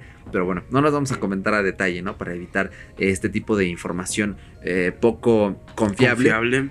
Entonces, eh, pues eso es, eso es lo que barajo, pero si me lo preguntas a mi corazón sensato, si le preguntas, yo siento que si el coronavirus va más, no vamos a ver Keynote. Así Apple ya lo tuviera en su calendario y dijera, sí, sí va a haber, si va más, no va a haber. Y es que estamos hablando específicamente de la Keynote porque, bueno, ya pasaron supuestamente fechas de eventos que ya fueron cancelados, o sea, ya, ya es como de, bueno, ya valieron, ya, y la Keynote, todavía empezamos marzo, estamos apenas arrancando, por así decirlo, y pues, ¿qué pasa? Que estamos con la intriga de saber yo la verdad pienso que de todo corazón igual siento que no va a suceder. Ah, mi corazón. La verdad es que sí, sí existe esta paranoia, esta psicosis de que el eh, de este virus que está pues arrasando básicamente con el nivel de contagio global. Entonces sí está medio complicado. Y, y de hecho en Suiza está sucediendo otra cosita. En el salón del automóvil. Sí, es cierto, porque el evento fue cancelado precisamente para evitar el coronavirus y Suiza su medida fue que no pueden haber eventos públicos de más de mil personas. O sea que yo le decía a Eric, o sea que sí puede haber de 900 pues sí, dices, ah, probablemente, ¿no? 800, 900 enfermos es más fácil de controlarlos que mil, que mil, diez mil, que cada uno se va a quién sabe cuántos países, entonces es un caos. Entonces, por esos mismos motivos, creo que es una medida razonable. Tal vez no estamos en un nivel así súper grave, la enfermedad no es lo más grave del mundo, no estamos tratando, por ejemplo, como fue el ébola, que afortunadamente no pasó más hace unos cuantos años, pero mm, sí hay que tomar ciertas medidas como sociedad, hay que estar informado, hay que tomar, eh, hay que tomar, eh, bueno, hay que acatar estas órdenes porque realmente podemos hacer mucho si evitamos este tipo de eventos, este tipo de lugares concurridos, porque si no, imagínate dónde vas a parar enfermo tú y luego las personas con las que convives. Exactamente. Entonces es un caos. Y por ejemplo, otra de las grandes preguntas en el mundo de los videojuegos es, si esto sigue así, ¿va a haber E3 o no va a haber E3? Uy, no. ¿Te Bueno, imaginas? de por sí, mira, la, la- el coronavirus todavía no ha sido considerado pandemia por la OMS, que es la Organización Mundial de la Salud. Entonces, se supone que tendríamos que mantener un poco la calma, pero pues tampoco dejarlo a la deriva. Entonces, hay que prevenirnos. Y eso de la E3 creo que suena complicado. Es complicado porque pues ya no falta tanto. Ya no falta tanto. Y sabes que la E3 es como el boom de todo. Y ahí vemos todo lo nuevo, todo lo más potente o lo más grande. Entonces, ah, algo en mí me dice que... No sé, que, que va a ser streaming. sí, corre va a ser el stream. riesgo, ¿verdad? Sí, porque de por sí ya hay partidos, por ejemplo, en Italia, que en la Liga A de la Serie A, perdón, de fútbol, los partidos están sucediendo a puerta cerrada. Entonces, imagínate, ahora, bueno, estamos hablando de un país que ya tiene un índice alto de contagiados, desgraciadamente. Pero ahora imagínate, eh, si sucede esto en este tipo de eventos, creo que cuando va más gente, bueno, es que un partido de fútbol también asiste demasiada gente, entonces Sí. estamos hablando de un índice de masa de población que asiste a un evento de este tipo semejante, ¿no? Entonces, mm, la verdad sí me quedo con la intriga de, bueno, puede suceder, puede que no. A lo mejor sí sucede, pero vía streaming, Pues sí. ¿no? Mm, Bueno, tal vez no que sea puerta cerrada, pero ¿saben qué? Se murió este año así la organización, todo. Pues cada quien hágalo en su casa como pueda, ¿no? Entonces vamos a estar viendo Pues sí. a Bethesda anotando, eh, perdón, eh, colgando notas de prensa, a PlayStation haciendo su direct, Su propio a direct. Xbox haciendo el suyo, a Nintendo el suyo, Bueno, cada quien. Nintendo hace casi uno cada semana, ¿no? Y Sí, ya, pero, ahí- pues, El fuerte ese es. Exacto, el del E3. Bueno, pero no, bueno, PlayStation ya no va el E3, entonces pues ya nada más serían Xbox y Y Nintendo, ¿no? Y Bethesda y alguna otra desarrolladora. Exactamente. PlayStation va a su bola, entonces, eh, pues es, es curiosa la cosa. También, por ejemplo, en Nueva York ya se declaró estado de emergencia por el coronavirus, entonces imagínate, es una ciudad bastante grande y pues la cosa sí está, o sea, ay, es que Está complicada. Sí, vuelvo a lo mismo. No hay que crearnos histeria, porque los medios sí tienden a espantar un Le poco a las personas. sensacionalismo, ¿no? Es lo que me decía. Yo hace rato platiqué con Eric eh, antes de empezar el podcast y le dije, oye, es que ya empezaron a salir este, notas o gente que empezó a decir, es que esto es falso y así, te dicen su teoría o lo que piensan y te quedas así de, es que tiene sentido, pero pues ¿por qué? Si, fuera, si no fuera neta, pues no estaría sucediendo lo que estás viendo de otros, de otras fuentes o medios que son oficiales, ¿no? Entonces me dijo, no, no te espantes, carnal, que no seas, no, te, no caigas en el sensacionalismo. Entonces, sí, hay que estar bien informados y no, no hay que creernos todo lo que veamos. Porque a pesar de que veamos YouTube o lo que veas tú o lo que consumas, pues no todo es real a lo mejor. Sí, sí, cierto. Y bueno, para ir finalizando esta parte, pues yo les quiero recomendar que sigan al canal de El Robot de Platón de Aldo Barta. Búsquenlo así en YouTube, El Robot de Platón. Y, o también el canal de Robotitus, que también es de Aldo. Ese canal es de noticias científicas, Robotitus. Y en el Robot de Platón, ahí ha estado subiendo videos aclarando la situación del coronavirus. Eh, esos videos yo se los comparto a mi familia y nos informa de todo de una forma rápida, eficiente, entretenida y sobre todo confiable, porque siempre tiene fuentes confiables, es un divulgador bastante bueno, bastante confiable. De hecho, va a venir a México el 11 de abril, me parece, a una conferencia eh, para hablar Y- precisamente de lo mismo. Ajá, y precisamente en estos tiempos donde nadie quiere viajar, ¿no? O sea, creo que debes de saber suficiente como para decir, bueno, ¿sabes qué? Me aviento. Exactamente, entonces, pues manténganse informados en esos medios. Todo el mundo recomienda que lean eh, directamente el blog de la Organización Mundial de la Salud, el blog de la ONU. Así es. Eh, también, por ejemplo, creo que no estoy seguro si la Cruz Roja tenga ah, información similar, pero pues ya saben, instituciones de confianza y mucho ojo con los periódicos, porque hay unos periódicos que, ah, de plano, o sea, no, no, no, horrible. Amarillismo. Sí, yo, yo empiezo a ver en mi cabeza titulares donde los periódicos hacen bromas con eso. Por cochino o cosas así. O sea, son, Ay, no. son, son bromas muy de mal gusto, pero pues, bueno, a mí me toca verlas diario, ¿no? Entonces, qué mala onda. pero- Sí, no, no, no, entonces, pues ahora sí que mantengan las precauciones también. Por ahí vi un meme, me voy a dar la oportunidad de hacer una bromita por ahí. Inocente vi un meme donde decía, los romanos se saludaban levantando, levantando el brazo, ¿no? Poniéndolo en punta así para saludar a otra persona. Dice, los romanos cuando se saludaban de mano se contagiaban de quién sabe cuántos millones de bacterias. Chocando los puños también. Entonces dice, la forma más sana es que levantes tu brazo y saludes así a la gente. Entonces, O nada Bueno. más es, es la, el símbolo de amor y paz. y Ándale, ya, también, Más sí. fácil. dices camarones, ¿no? Ya te vas así Y también. Entonces, pues sí, manténganse Cuídense informados, cuídense, lávense las manos. Créanme, lavarse las manos es más importante de lo que parece, ¿eh? Así que, Demasiado. pues ya, con esto Es más, termina- voy a, voy, ahorita vengo, voy a lavarme las manos. Es más, vamos de los dos. Sí, eh, agarré el micrófono y quién sabe ahí. Ya estamos aquí en el baño y... Nah, Pero bueno, cuídense mucho sobre esto y manténganse informados. así es. Vamos a la siguiente sección.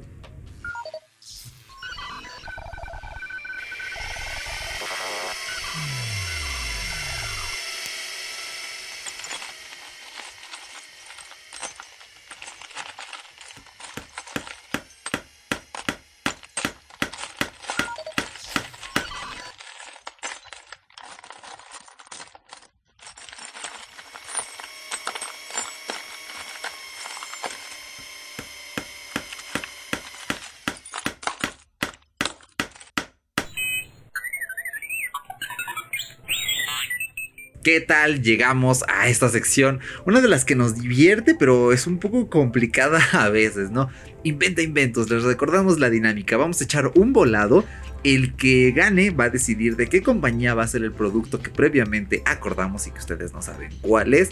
Va a empezar, el que pierda va a empezar a decir que las primeras especificaciones y ya después a ver hasta dónde nos lleva esto, ¿no? Vamos a tratar de hacerlo en menos de 10 minutos, que la presión se haga rico, se haga divertido, así que allá vamos. Perfecto, entonces, como siempre en esta sección, bueno, como siempre, como si, yo me hubiera, como si ya hubiéramos hecho unas 10, esta es la, la segunda. Y pues vamos a utilizar a Siri porque somos geeks y pues Siri, vas. Exactamente. Bueno, eh, como yo perdí la última vez, pues a mí me toca decidir qué Va, cada va, quiera. va. Entonces, yo pido águila, ¿vale? Yo pido sol. Echa un volado. El servicio. No, mira, ¿por qué le.? Silencio, carnal. Echa un volado. Salió águila. Hijo de su madre. Gané. Entonces, a ver, A Paco, ver. ¿cuál va a ser el producto del cual vas a empezar a hablar? Bueno, creo que es una muy buena idea. Bueno, no una muy buena idea, pero mi producto es una estufa. Muy bien, entonces vamos a inventar, vamos a imaginar qué tendría una estufa de. Una estufa de. Motorola. Una estufa de Motorola. Exacto, la Moto Oven. Moto Oven. ¿Por qué comprar la Moto Oven? Bueno, la Motorola de. La Motorola, la estufa de Motorola consta con, pues, cinco parrillas. Tiene las parrillas laterales, que son izquierda-derecha, cuatro, dos y dos. Y la central, que generalmente llega a ser la más amplia o la más grande.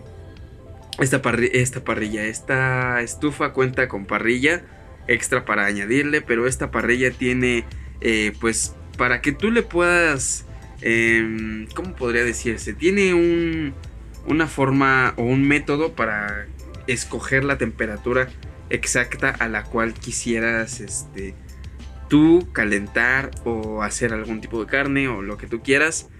Este, porque de repente te dicen, necesitas hacer en alguna receta tal cosa a cierta temperatura, pues ya no es necesario que lo estés calculando, ya lo vas a poner tú y no solamente en la parrilla, sino a la... mm, ¿Cómo se llama?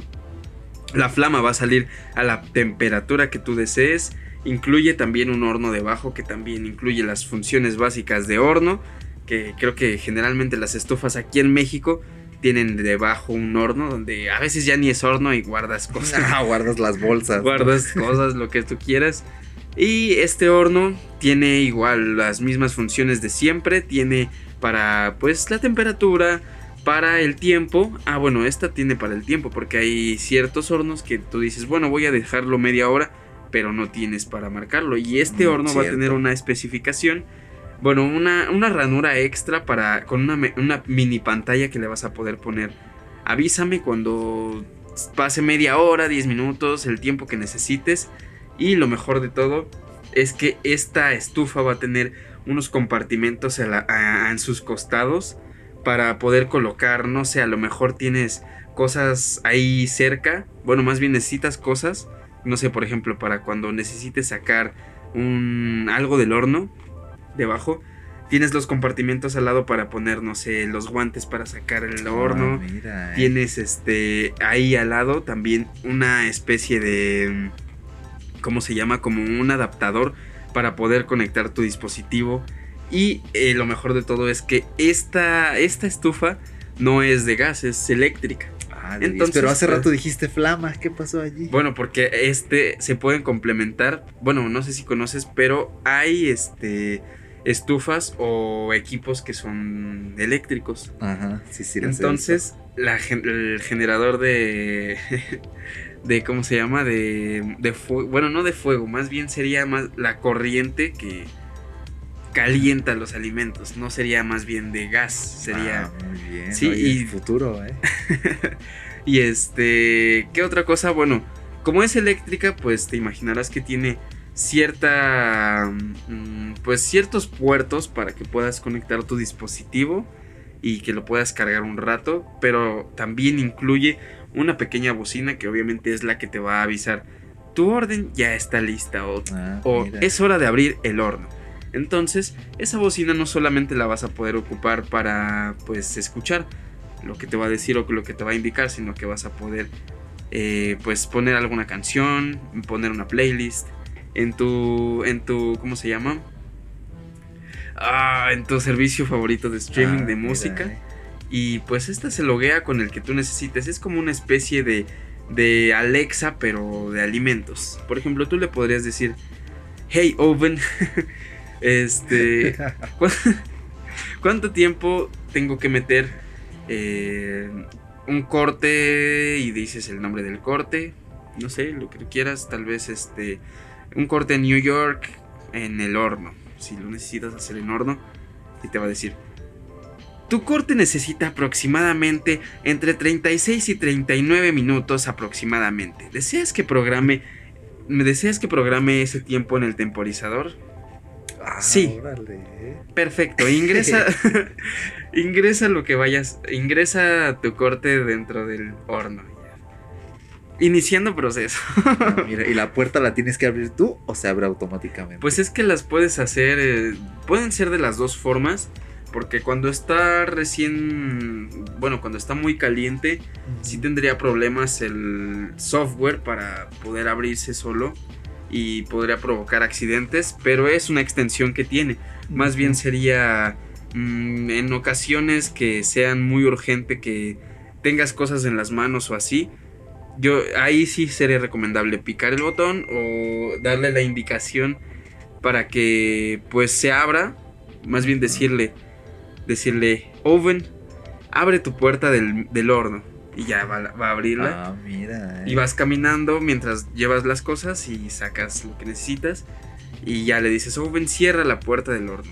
Y ya se va a cerrar. Ah, mira. eh. y si yo quiero que sea. y Si, si quisiera que cuando saque algo se cierre automáticamente, ¿se puede o ni?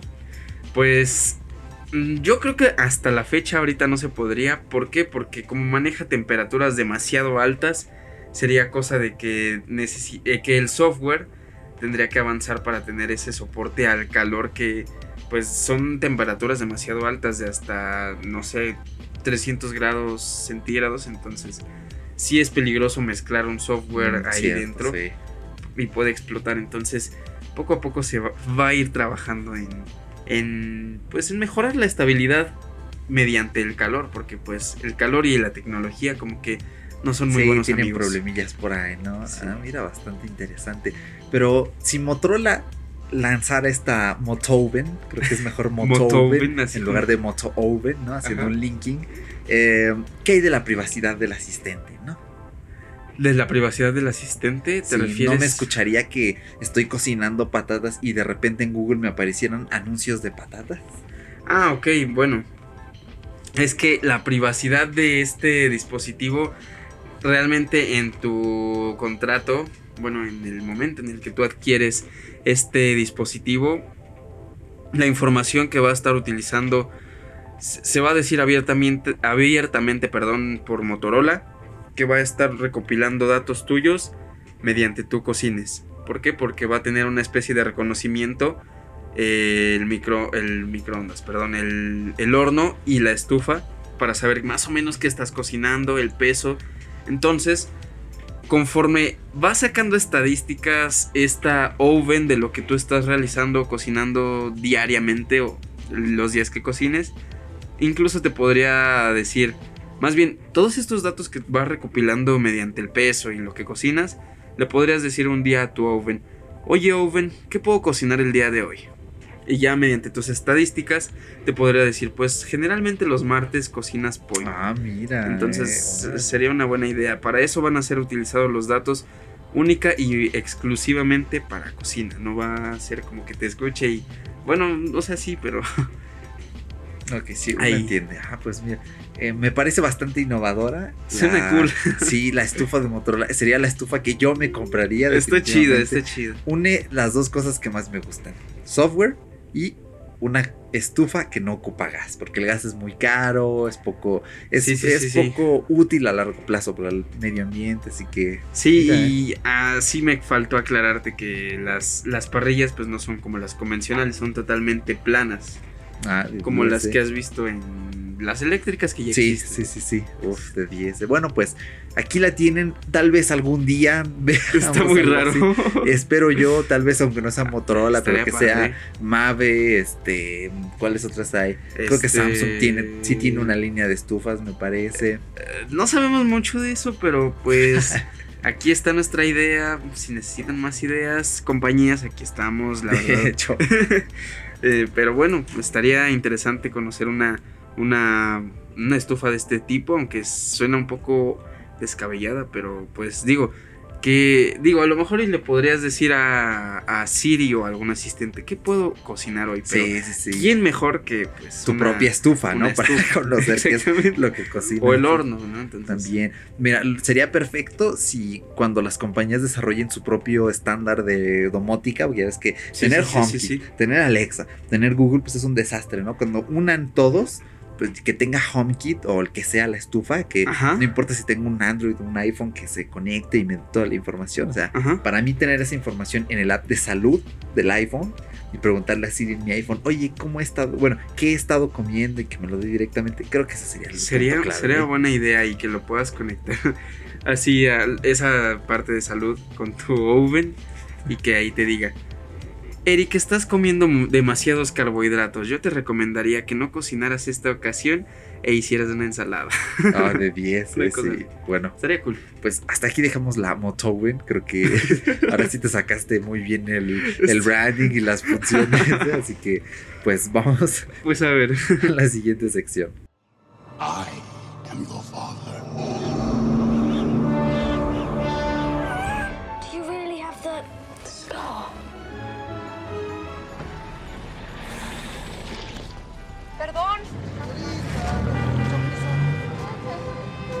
I am Iron Man.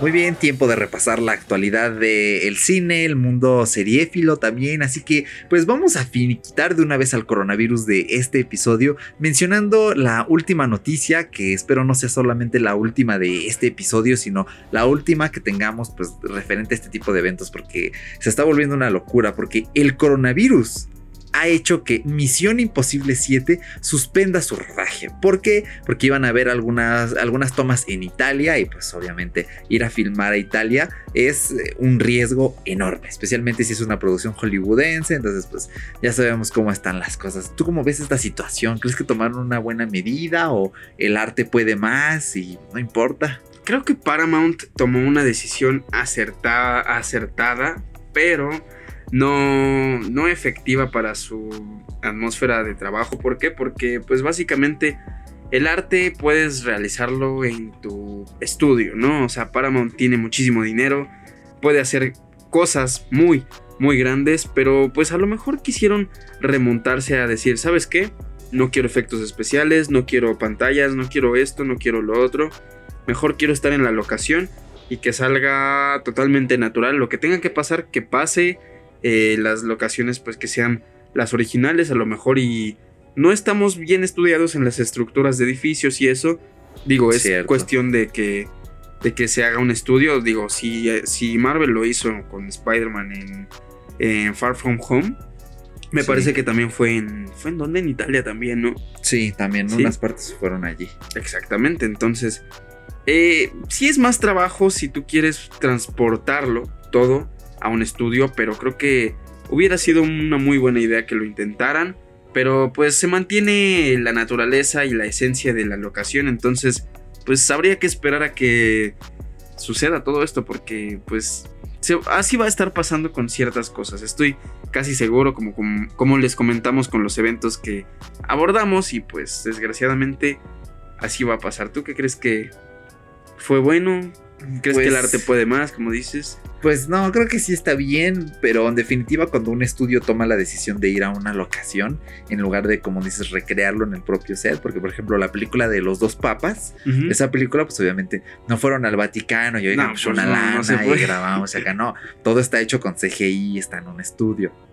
Entonces, como es una película de acción, Misión Imposible 7, pues sí como que tal vez algunas tomas, locaciones sí sea lo mejor grabarlas en, el propio, la propia región en lugar de recrearla, pero si ya lo suspendieron, pues se van a tener que esperar, ¿no? Y de aquí a ver quién sabe cuándo, aunque bueno, pues es Misión Imposible, tampoco es como que digas, uy, es, la máxima película, es un arte, nada. Pues ya es la 7, güey, o sea, ya no pasa nada si nos quedamos otro ratito sin las 7, porque pues hay seis más. Exactamente, entonces, sí. Entonces ya no es como muy arte todas estas películas, a pesar de que son idolatradas hasta cierto punto. Sí, son, entretenidas. Bueno, yo no soy mucho de películas de acción, no sé tú. Hay más o menos, casi. Más o menos, sí, no, yo no. Yo soy más de drama o de superhéroes, ¿no? Que tienen su toque de acción, pero bueno, hay que ver de todo un poquito, ¿no?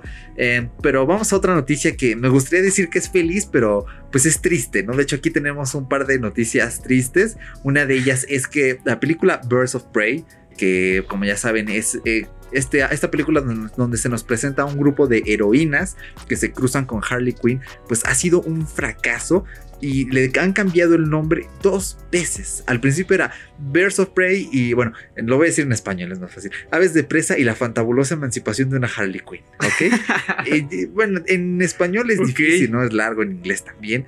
Después, como vieron que no pegaba en algunas regiones, no en todas, porque al menos aquí en nuestro cine local no le cambiaron el nombre, pero después le pusieron Harley Quinn, dos puntos, aves de presa o Birds of Prey.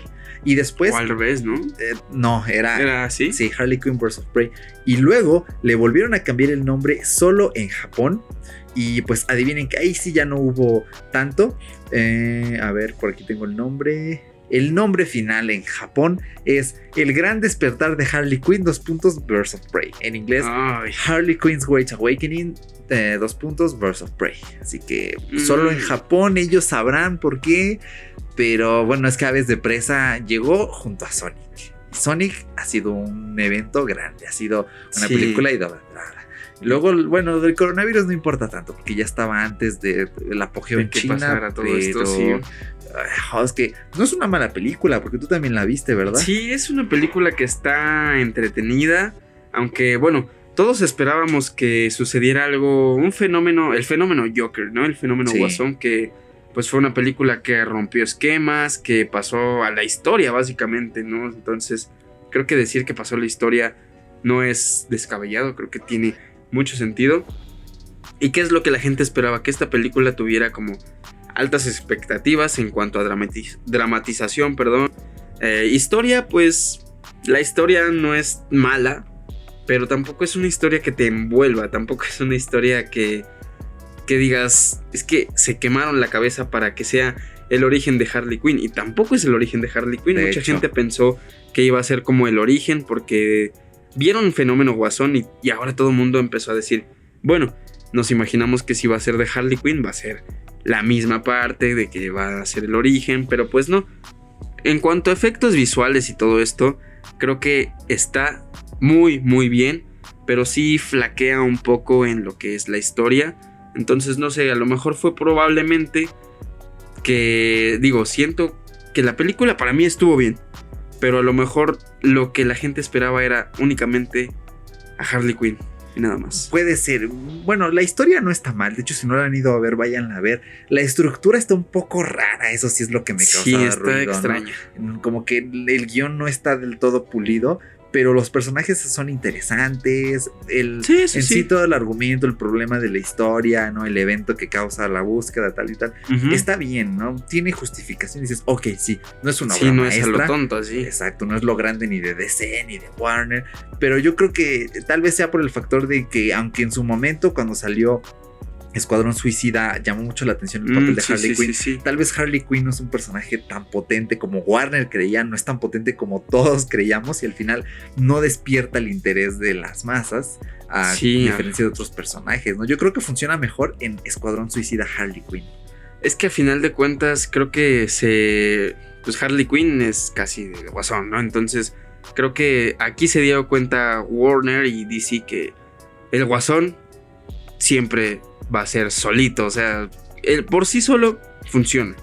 Entonces si pones a Harley Quinn solita es como de bueno y el guasón, Sí, de supongo. hecho. Entonces, bueno, puede ser, pero pues hasta aquí esta triste noticia y vamos con la siguiente. Recientemente salió una película que está bastante interesante y para los gamers como tú y yo fue como una novedad. Pues sí, Sonic, la nueva película de Sonic, pero deja tú eso. Empezaron a salir figuras de acción, juguetes, que pues estamos acostumbrados a que el, mar- el mercadeo de estas películas generalmente o sacan videojuegos o juguetes y salieron unos juguetes de Sonic de 10. Están muy, están muy raros, están muy extraños. Es que Se, hasta- qued- se quedaron con el diseño original, ese diseño que a todo el mundo horrorizó, que tenía los ojos separados o es que era un Sonic así como tenía los ojos como súper chiquitos, este parecía es que era como un Sonic medio humano, ¿no? Sí, Es como- tenía dientes humanos, o sea, así cuando estaba serio Sí, sí. se veía normal, no se veía bien, pero cuando hacía expresión es que, Es que está muy No, es que de verdad están. Les vamos a dejar el enlace de las fotos. Porque de verdad están muy, muy raros. O sea, tienen. Se quedaron con el concepto de. Pues de. Del juguete. más bien del personaje anterior que ya habíamos visto. La mejoría que hicieron en el CGI de este Sonic. Estaba súper, súper, súper muy, muy mejorado. Ay, Entonces. sí, estamos viendo la foto original No, cuando se le acercaban los misiles. Se ve Se ve, no tenía guantes y, y en la en el CGI tiene hecho, guantes. Entonces, tiene. Pero es que, o sea, hay uno que está en una rueda de estos juguetes. Y no sé, tiene la cara como que muy puntiaguda. muy fea, ¿no? Y aparte sus piernas están muy largas, o sea. No Pero sé. déjame decirte que este es el del que sí tiene guantes. Ah, este- sí. Respetaron los guantes, pero no la cara, ¿no? y el otro es un peluche que no sé, como que está panzón, ¿no? O sea, no parece ni Sonic, no tiene tenis, no tiene, bueno, los guantes si tú quieres, pero no, o sea, ni sonriendo está, ni cejas, nada, o sea, es un está súper plano. Y luego entonces- dice, Paco, a ver, vamos a buscarlo en Google y encontramos un peluche parlante en Mercado Libre. Está en Ay. 50 dólares o sea, y es merchandising oficial de la película. Aquí estamos viendo el logo aquí abajo, pero ya tiene el nuevo diseño. Este sí tiene el nuevo diseño, por lo que veo acá abajo. Sí, sí, sí, pero se este- ve raro, ¿no? Sí. Se ve como que tiene aquí unos pelines que eran los que se denotaban en la película porque pues si ya vieron la película van a, van a notar que eso es como parte importante, lo del erizo. Pero pues nada, creo que, no sé. Y sí, ahorita dije que Sonic tenía cejas, pero pues Tal vez no, pero sí tiene así como una extensión en sus cejas, como un relieve que parecen cejas. De Entonces, hecho, No tiene cejas como tal. es curiosísimo. Y es lo único, ¿eh? Porque de ahí en fuera ya no hay nada más. Son ¿eh? figuras ya pues más antañas, mejores hechas, Funko Pops. Sí. Pero bueno. Porque, esto- bueno, hay videos de youtubers, específicamente de León Picarón. eh, que Saludos para León Pero Picaro. León Picarón, así que tiene aquí merchandising oficial, los juguetes de Sonic, la película en español. Y es un video del primero de agosto de 2019. O sea, es. O sea, a ver, reciente vamos a casi. abrir el de el de agosto. Porque, o sea, más que sea reciente, hay que tener en cuenta que eh, son antes de que saliera la película, ¿no? No sé por qué tiene un anuncio de Doña Lucha, el video antes de Don Picarón. Eh, a ver. Mm, Pues es que no sé. Mm, Estamos viendo todo el video prácticamente así en miniatura, pero creo que es clickbait porque no saca ningún juguete. Entonces, Sí, lo que dice teoría Sonic León Picarón. Ah, entonces nos Ah, pilló, mira, nos es que- engañó, sí, Sí, eh, ya qué buen aquí tiene-. Y aquí también, mira. No, mucho ojo con los videos de León Picarón, ¿eh? No, sí, no, no. puro clickbait. pero, no, Pues, eh, Qué curioso. Bueno, ya ni modo. es, es por, por, bueno, es la última noticia triste porque ya la siguiente es más feliz y es que la película de Sonic ya es una de las más exitosas basadas en videojuegos porque recordemos que las películas basadas en videojuegos suelen ser horribles. Suelen ser horribles porque Horribles, gacho. a veces se trata de mostrar lo mismo que ya se vio en el juego y si te quedas con una sensación de pues no es lo mismo porque el juego lo disfruto, porque tengo Ajá. interacción, porque lo juego y la película no porque no me ofrece ese factor jugable a pesar de que Ajá, de que no lo vives, por así decirlo, prácticamente. Exactamente. Entonces, pues mando. al menos en Estados Unidos ya está en el puesto número 3 de las películas basadas en videojuegos con mayor recaudación. Eh, la primera, el top en Estados Unidos es Detective Pikachu, Lara Croft Tomb Raider.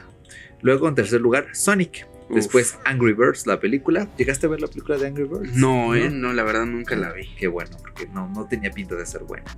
¿Tú sí la viste? No, ¿Te- ¿No? no, pero igual, no tenía pinta de ser No buena. tengo ganas de verla tampoco. Luego Rampage Devastation, que no sé en qué saga esté basada.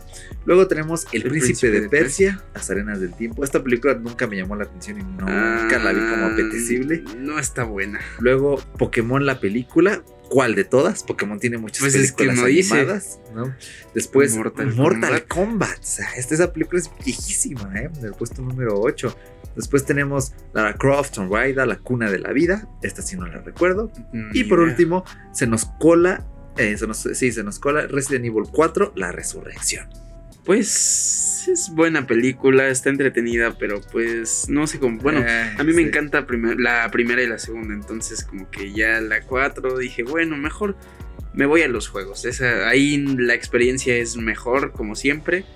Pero hay algo muy chistoso. Aquí tenemos esta lista y sonó mucho la publicidad del juego de Assassin's Creed cuando Ah, salió la película. cierto, sí, No está aquí en el top. de hecho. Y eso es a nivel Estados Unidos. A nivel Ah. mundial, Sí, mira. sí cambia bastante. Porque Cambia en primer demasiado. lugar es Warcraft, el primer encuentro de dos mundos. Esta Sí. película tampoco era buena, pero en China recaudó muchísimo y por eso tiene esa taquilla de 439 millones. Wow. En el segundo lugar, Detective, Detective Pikachu. Pikachu. Es que es una película Está muy mercadeable y es una película muy. ¿Cómo decirlo? No sé. Muy toque- atractiva. sí, es visualmente es, es- es increíble, ¿no? La historia es medio. Eh, bueno. Está de. X. Pero bueno, después en el tercer lugar, otra vez, Rampage Devastation, Angry, Angry Birds, Birds. Príncipe de Persia. Después, en el sexto lugar, Resident Evil capítulo final. Después, Resident Evil 4, La Resurrección. O sea, ho- horrible, ¿eh? horrible. Eh, luego Lara Croft Tomb Raider. Eh, después Tomb Raider, las aventuras de Lara Croft. Otra vez. Eh, después aquí en el Aquí 10, en este sí. ahí sí ya está Assassin's Creed. ¿eh? Sí, es que apenas vamos viendo esta, esta, ¿cómo se llama? Esta lista. De hecho. Y después en el 11 tenemos Resident Evil 5 Venganza. Ajá. Ay, Resident Evil, eh, horribles las películas, pero que taquilleras. Y luego y en el puesto número decimosegundo, Sonic, la película a nivel mundial. de la que estábamos hablando justamente. Y yo la verdad pienso que va a seguir subiendo. De hecho, Creo. Así que pues Ojalá. le queda tiempo en cartelera, ha estado yendo bien.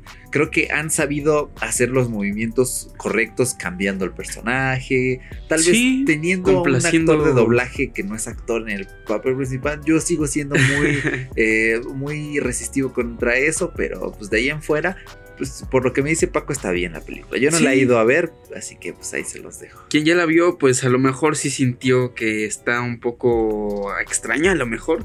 Pero para la, la verdad, para mí creo que está bastante bien. Te la pasas chido. Está como muy taquillera, entonces no hay, no hay problema. Pero, mm, ¿sabes qué es lo, lo que yo pienso? Es que esta de Sonic sí va a crecer un poquito más, esperemos. Y alguna vez hay que hablar de cine retro de videojuegos. Mm, sí, Estaría bueno, así como las películas esas que salieron de Mario Bros. y Cierto, eh, estaría bastante Super curioso. Underground. Y pues para finalizar con pelos y cereales, tenemos, bueno, las noticias de pelos y cereales. Así Tenemos es. unas fotos que Matt Reeves, el director de The Batman, la película que saldrá el año próximo, eh, nos ha mostrado el Batmóvil y me encanta. Está me guapo. encanta el diseño. Sí, ahí- ahí está- estamos viendo ahorita una fotografía. Recuerden que tienen todos eh, los links en la descripción. Eh, aquí tenemos una foto donde se ve a un Batman muy silueteado de fondo. Y es muy curiosa cómo está compuesta la fotografía. Y tenemos aquí al Batmóvil con unas lucecitas rojas detrás. Chula, esta foto me encanta. Se ve es como que- fondo de pantalla. Sí, o sea, mantiene toda la esencia de un Batman, ¿no? Es súper. Batman, obviamente, siempre obs- a oscuras, el fondo oscuro. Eh, es toda la esencia de la foto de Ciudad Gótica, ¿no? De Entonces hecho. Se queda y se siente, bueno, al menos ahorita está pintando muy bien este Batman. Esperemos Sí. que, que- que se- sea así. Aquí tenemos otras fotos donde, pues de igual manera son como muy obscuras. Vemos ya más a detalle el auto, la parrilla, las luces. Se ve ahí más Sí, o menos se a ve muy Batman. clásico, muy ochentero. Es como un Mustang.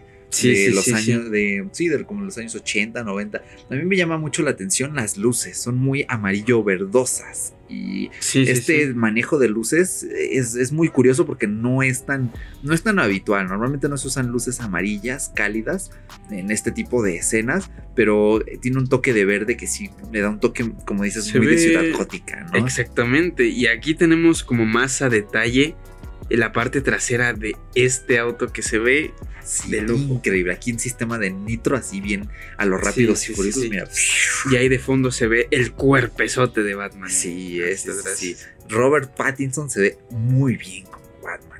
O sea, esta película pinta a ser como un origen del personaje, como un... Así inició Batman. Al principio su Batmóvil no era el tanque tochazo, sino que era algo más comedido y a lo mejor él era medio tontillo porque estaba empezando. Entonces, ¿quién Pero, güey, imagínate, o sea, si así es el batimóvil principal, o sea, esa supernave, no, no manches, ¿qué espera? Sí, hay que esperar cuando evolucione y siga avanzando. eh. Eh, Está increíble. Sí, la verdad es está que bueno. me ha gustado bastante y bueno, con esto cerramos la actualidad de pelos y cereales, así que pues antes de finalizar esta sección pues vamos a comentar si hemos estado viendo algo, cosas así. ¿Tú has estado viendo algo que destaques? Pues últimamente como que no he estado tan presente eh, viendo series o películas y eso, pero lo último que estuve viendo, creo que ya lo había mencionado en algún momento, era una serie que se llama Lucifer, está entretenida, es una película que... Película, perdón, es una serie que yo les podría recomendar, tal vez no mucho, pero si te gusta así como mm, eso de resolver crímenes y esas cosas, te, te podría parecer interesante. Y aquí lo raro de esta serie podría decirse que es este divinidad más crímenes, entonces es una mezcla un poco rara, pero está cool. Sí sé cuál es, sí, sí, sí. Deberías de echarle un ojo hacia unos capítulos y a lo mejor te podría llamar. No, no creo que sea como de tu tipo, creo. Pero pues hay que darle a veces eh, la oportunidad a varias cositas que salen por ahí. ¿Tú qué has estado viendo? ¿Qué has estado watchando últimamente? Pues eh, yo he estado viendo una serie, de hecho, eh, ya, esta ya no es tan novedad, es Servant de Apple TV Plus. Es una serie que al principio dices, ok, tiene, tiene buena pinta. Yo creo que para un público general está bien, pero ya cuando empiezas a explorarla más y más y más, dices, ay, como que aquí tiene detalles, ¿no? Pero bueno, en general está entretenida, son 10 episodios de media hora cada uno. Eh, entonces, bueno, digo, ok, el final no me encantó tanto porque, no sé, siento que no debió terminar allí la primera temporada porque va a haber segunda. Pero pues me parece interesante. Em, De hecho, me tardé bastante, dejé como congelada la serie un mes. O sea, vi nueve capítulos, Y... pasó un mes y luego vi el siguiente y dije, ah, es que es horrible porque pierdes como el hilo, ¿no? La Sí, continuidad. suele pasar. Entonces ya para ese entonces Apple ya había lanzado Little America, que es una serie que habla Sí, sí, como Sí, sí, me habías contado. más sí, de historias de inmigrantes. Y lo único que no me gusta de esta serie es que tiene un poco esa ideología de el sueño americano y aquí la vida, aunque parezca difícil, se arregla. La verdad ya hemos visto mucho de ese, mucho de ese cine, mucho de, mucho de ese tipo de ideas en contenidos del siglo XX. Entonces ahorita ya es como que cansino, innecesario. El mundo no es realmente así como lo pintan. Pero son historias igual, son ocho episodios, media hora, no están conectadas entre sí. ¿Mm? El primer episodio me pareció muy divertido. eh, también el cuarto episodio me fascinó. Creo que tiene un encanto increíble, sobre todo porque es más artístico. Eh, les voy a decir el nombre, por si quieren ver un episodio y darse una idea, se llama El Silencio, The Silence, está en inglés el título. Y es un episodio, estuve contando, en el que el primer diálogo no lo dicen hasta el minuto 9. O sea, tú ves nueve minutos de episodio contando créditos y no hay ni un solo diálogo. Wow, eso sí es meramente artístico. Sí. O sea, te expre- no necesitan decirte. Exactamente. Luego lo volví a contar y hasta el minuto 18 no vuelve a haber otro diálogo. Luego al minuto 20 hay otro diálogo y después hasta el 25 no es cuando ya empiezan a hablar hasta el final del episodio. Entonces para que se den una idea que este es como el episodio más disruptivo. Es el, es el que sientes que no cuaja allí porque no sigue como esta línea al igual que los otros. De guion. Ajá, pero es muy bueno, o sea, es un episodio de una antología que dices, wow, estuvo entretenido, estuvo genial, véanlo si no quieren empezar desde el primero, bueno, el primero véanlo, es que es súper divertido, en serio. Eh, ahorita no la he terminado, estoy ya en el episodio 7. Pero les puedo decir que si quieren ver algo entretenidillo, que esté bien, pues vean Little America. Si tienen Apple TV Plus, si no, pues tienen 7 días de prueba. Después son 69 pesitos al mes. O si Está compraron bien. un iPhone, iPad, iPod, Apple TV, pues ya tienen este, un año gratis. Actívenlos antes de que se les pase el tiempo, porque si pasan tres meses y no lo activan, ya perdieron su año gratis. Creo que es una buena recomendación, la verdad sí me llama la atención y ahorita que estoy en proceso para poder adquirir un nuevo pro- pro- proyecto, te iba a decir, un nuevo producto de Apple, creo que me va a venir bastante bien porque he escuchado reseñas como de tu parte, como de otras personas que me han dicho que Apple TV Plus está sacando cosas interesantes y pues me quedan las ganas, aparte de que también quiero probar arcade, pues Sí, eh, más que nada es arcade, pero también quiero devorarme un rato. Ahora sí que morder esa manzana que sí, sí, ya porque- está mordida, ¿no? Pero pues, sí. otra mordidita más. Otra. Sí, porque ahorita acaban de sacar Mythic Quest. Esta, si tienen Apple TV Plus o si no, vale la pena que paguen un mes para ver Mythic Quest. Es una serie sobre gente que desarrolla videojuegos, pero es una sitcom, es una comedia. Y he estado escuchando que es muy buena, que los actores hacen un gran trabajo. Que es como, aparte de Morning Show, es como esta serie que dices, ok, esto tiene esa. Esto tiene ese nombre digno de ser una serie de Apple. Entonces, Ok, mm, vale la pena que si no se convencen o dicen, si hay algo que alguien me diga, ok, esto está bueno, lo veo, pues ahí está su aliciente, porque creo que vale la pena. No lo he visto, pero igual son nueve episodios de media hora. Me encantan las Qué series bueno. que son tan cortitas. Creo que Sí, se es está que- volviendo como un estándar, ¿no? Sí, bueno, en algunas, porque todavía hay muchas series que están Sí, larguísimas, pero vale la pena. Así que pues ahí tienen. Creo que con esto cerramos pelos y cereales, ¿verdad? Y Sí. vamos a las recomendaciones porque Totalmente. les tengo otra serie que recomendar. Eh, ahí tenemos cosas interesantes, así que Vamos vámonos. allá.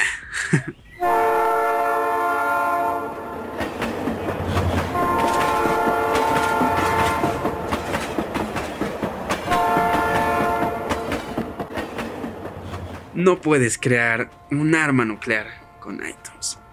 ¿Alguna vez has leído los términos y condiciones de las cosas que utilizas? Pues bueno, básicamente iTunes tiene la prohibición dentro de sus cláusulas políticas que no puedes crear armas biológicas o químicas a base de su código, puesto que Apple no quiere estar en espaldas del aspecto jurídico a la cara de lo que pueda hacer algún terrorista con sus servicios. Así que, ¿alguna vez te imaginaste que podías crear un arma con tu PC?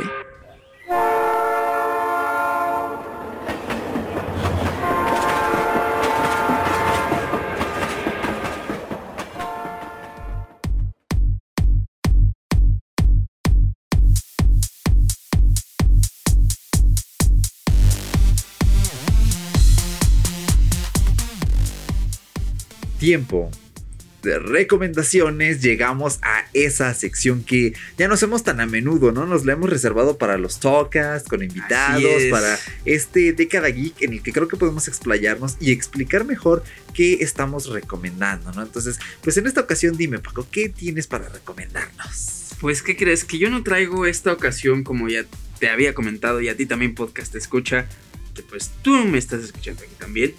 Que yo últimamente no, pues no he estado tan apegado a las series o películas. No sé, como que tengo temporadas donde veo mucho, hay temporadas donde no, como que prefiero más otras cosas o hago otras cosas. Entonces, ¿qué es lo que les quiero recomendar?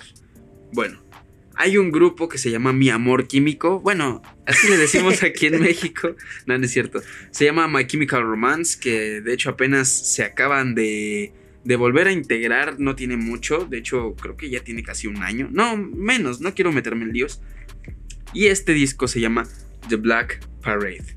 Es creo que el disco que define completamente a My Chemical Romance. De hecho, creo que es el más popular a, final de cuentas. Y la canción, bueno, sí, al menos puedo decir que mi canción favorita de, esta, de este disco se llama Mama. Así como mamá, pero mamá, ya sabes, así como dicen eh, pues los gringos, como dicen los ingleses, a veces así, hey mama, y así, o sea, en forma de mamá. Entonces está buena la letra, la música está buena, ya saben que es como heavy rock, rock metal, una cosa así, incluso medio emo, pero les recomiendo muchísimo, muchísimo ese disco y esa canción está en mis favoritas de ese disco, a pesar de que todas me gustan muchísimo.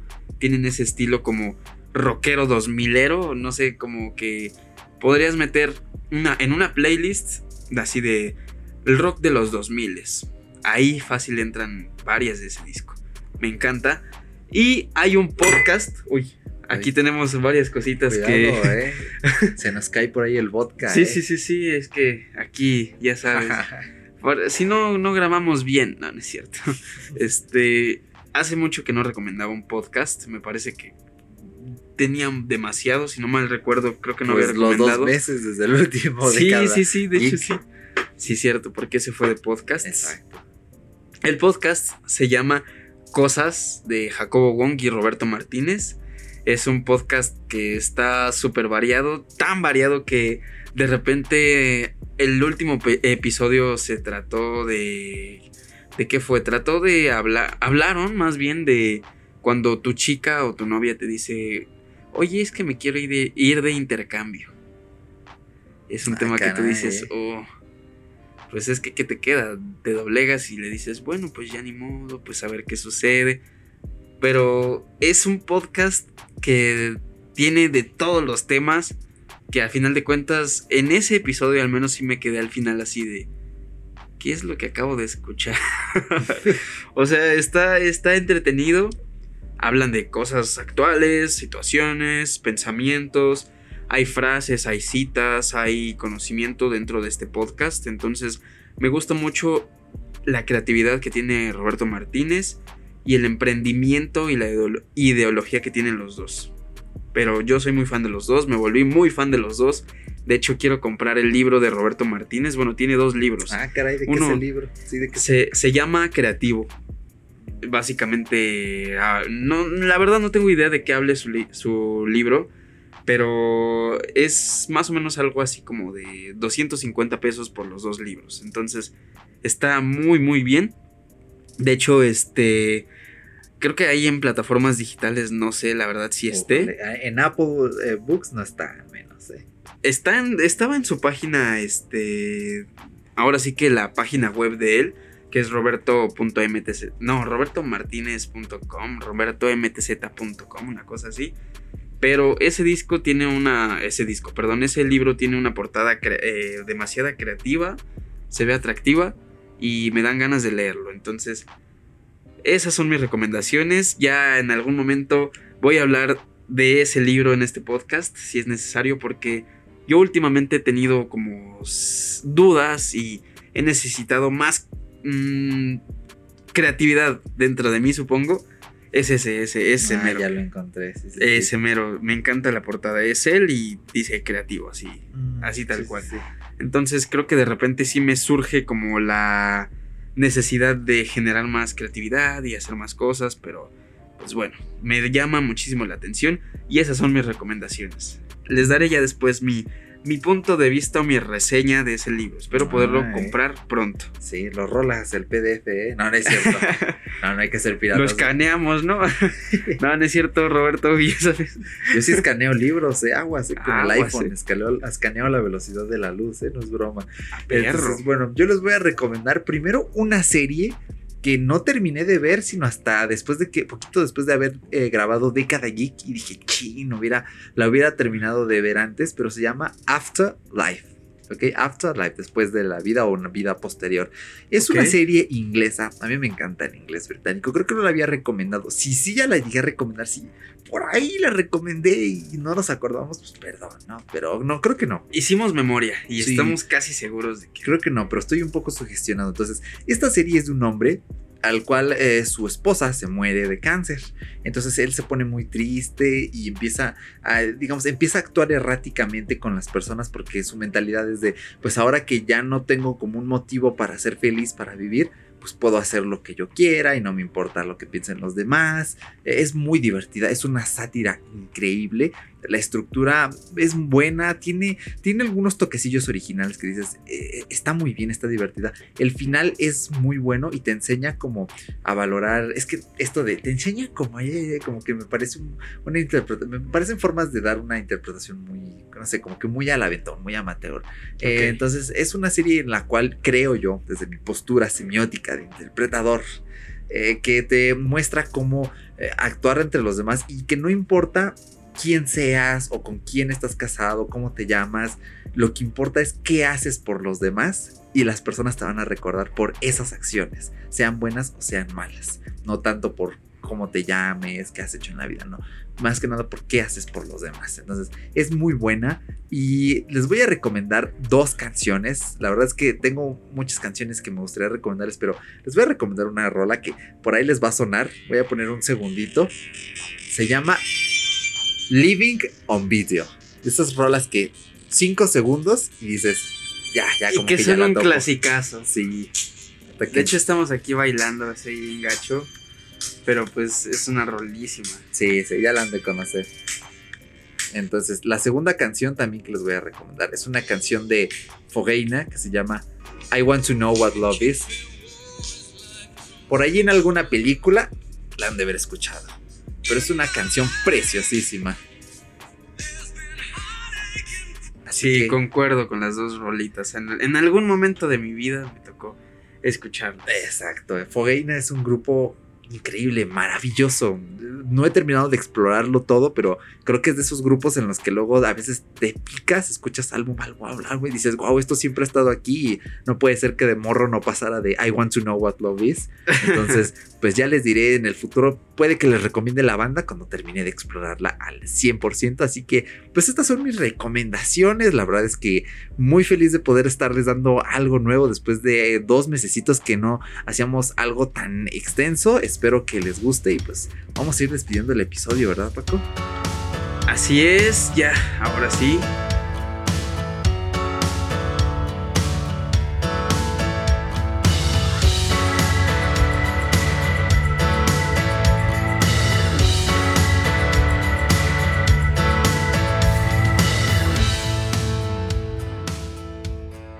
Vaya que que es todo un viaje grabar Década Geek. Empezamos a las 2 de la tarde y ya van a ser casi las 7. Yo sí le dije a mi madre, oye, vamos a estar como 5 horas grabando y es tardado. O sea, esto dura menos de 2 y no entiendo por qué es tan, Sí, ¿eh? ay, tan tardado, pero es muy divertido, es muy confortante y sobre todo porque, como ya dijo Paco al inicio, estamos aquí juntos, los dos, lado Sí, a lado Sí, sí, ya por fin. es, es diferente un poquito la vibra, cómo fluye todo, todo el episodio. Así que pues, esperamos que les guste porque nos reservamos tiempo. eh, sobre todo Paco que viene acá a mi casita. Entonces, pues eh, que noten aquí el punch y todo eso. Entonces, pues, Así es. algo antes de irnos. La naturaleza del podcast cuando estamos juntos creo que surge bastante bien. Digo, hemos tenido podcasts muy, muy buenos vía internet, vía Cleanfield, lo que tú quieras. Pero pues me la paso súper chido cuando vengo así contigo y grabamos y cuando han estado los invitados también nos la pasamos súper guay. Entonces creo que este podcast me gustó muchísimo, este magazine me está gustando demasiado. Esperemos que de igual manera a ustedes les esté gustando lo suficiente porque le estamos echando muchísimo corazón, muchísimas ganas y creo que, como dice Bob Esponja, me voy a echar una cita de Bob Esponja. Todo lo que tiene está hecho con amor es mejor. sí. Porque es ese episodio donde están haciendo acá las cangreburgers y, no le quedaban a, chidas a Calamardo. Entonces, Bo- Bo- Bob Esponja tenía el amor y eso era lo que pues nosotros tenemos con este podcast. Es una, es una comparación un poco rara, pero pues formó parte de nosotros esa caricatura. Y pues nada, muchísimas gracias por llegar al punto final. Bueno, sí, eh, a- valientes los que llegaron hasta acá. Sí, eh. al final de este podcast, que pues sabemos que es tu favorito, como siempre, de tecnología y estilo de vida en fuera de bitácora. Y pues nada, muchísimas gracias. Síganos en nuestras redes. Ya saben que el magazine se abre para muchísimas, muchísimas cosas, incluso para poder atraer a alguien que quiera darnos una idea, este, algo que quisieran escuchar en el magazine es bienvenido, están los correos, están los twitterers, están los DMs de Instagram, entonces por cualquier lugar que quieran contactarnos, ahí estamos. Exactamente. Pues antes de irnos, unos cuantos anuncios parroquiales que se me han olvidado dar. A ver, al échale. final de cada sección. Yo les iba a comentar que si por alguna razón necesitan buscar un episodio que sea, eh, digamos que esté en una de las secciones del podcast, si eres nuevo, este podcast tiene secciones mensuales, bimensuales. De cada geek es bimensual, hacemos una revista cada dos meses, pero es. mínimo cada mes, mes y medio traemos la historia tech de una compañía importante. Entonces, si tú vas a cualquier reproductor de, de podcast, Spotify, Apple Podcast, incluso si vas a YouTube, si buscas, pon hashtag o almohadilla gato y pones historia tech, década geek, talkcast, el eh, talkcast es como el verbo en inglés talk y luego cast, eh, vas a encontrar todos los episodios de esa correspondiente sección. Esto lo comento ahorita es. porque yo desde cuando estaba, ah, ahora sí que grabemos el Talkcast, al final del episodio voy a decir, ah, y pueden buscar las otras entrevistas, hashtag Talkcast en todos sus reproductores, sí, pero, sí, sí. pero no lo dije. Y luego dije, bueno, ahora sí en este, Historia Tech de Amazon lo digo. No lo dije Se- tampoco. se va, se va. Es que luego nos han surgido ocasiones en las que decimos, vamos a hablar de esto. Ah, o acuérdate de mencionar esto. Y ya cuando terminamos de grabar, o ya en la semana es así, ay, no, se Sí, de decirlo". hecho.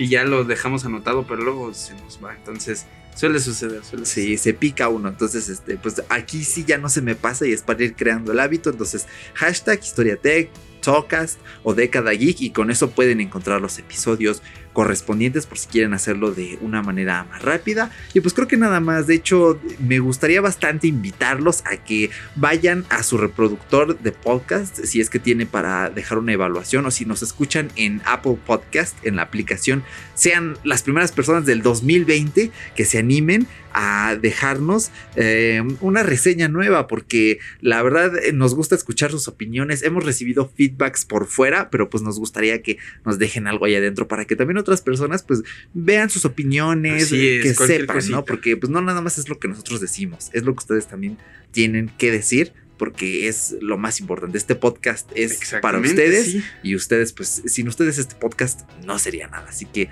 pues, mil gracias. Creo que ya no me dejo nada más en el tintero. Redes sociales, contacto, todo en la descripción de este episodio. Y lo pueden ver pues, en la mayoría de reproductores, inclusive en YouTube.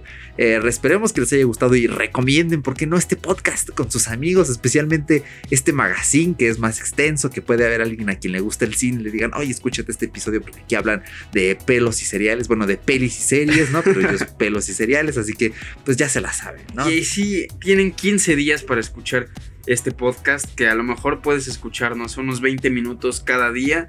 Y bueno, esperemos que te guste, porque bueno, nosotros hemos tenido la experiencia de escuchar magazine largos y los escuchamos en varios días. Entonces, no te, no te agüites, no te enojes. Este es la duración de un magazine y estamos haciendo lo mejor posible para que te guste, porque a nosotros nos gusta. Así que muchísimas gracias por escuchar hasta este punto del podcast, Sí. llegar a la recta final con nosotros y como dice Eric, feedbacks son muy bienvenidos, críticas también, lo que ustedes quieran.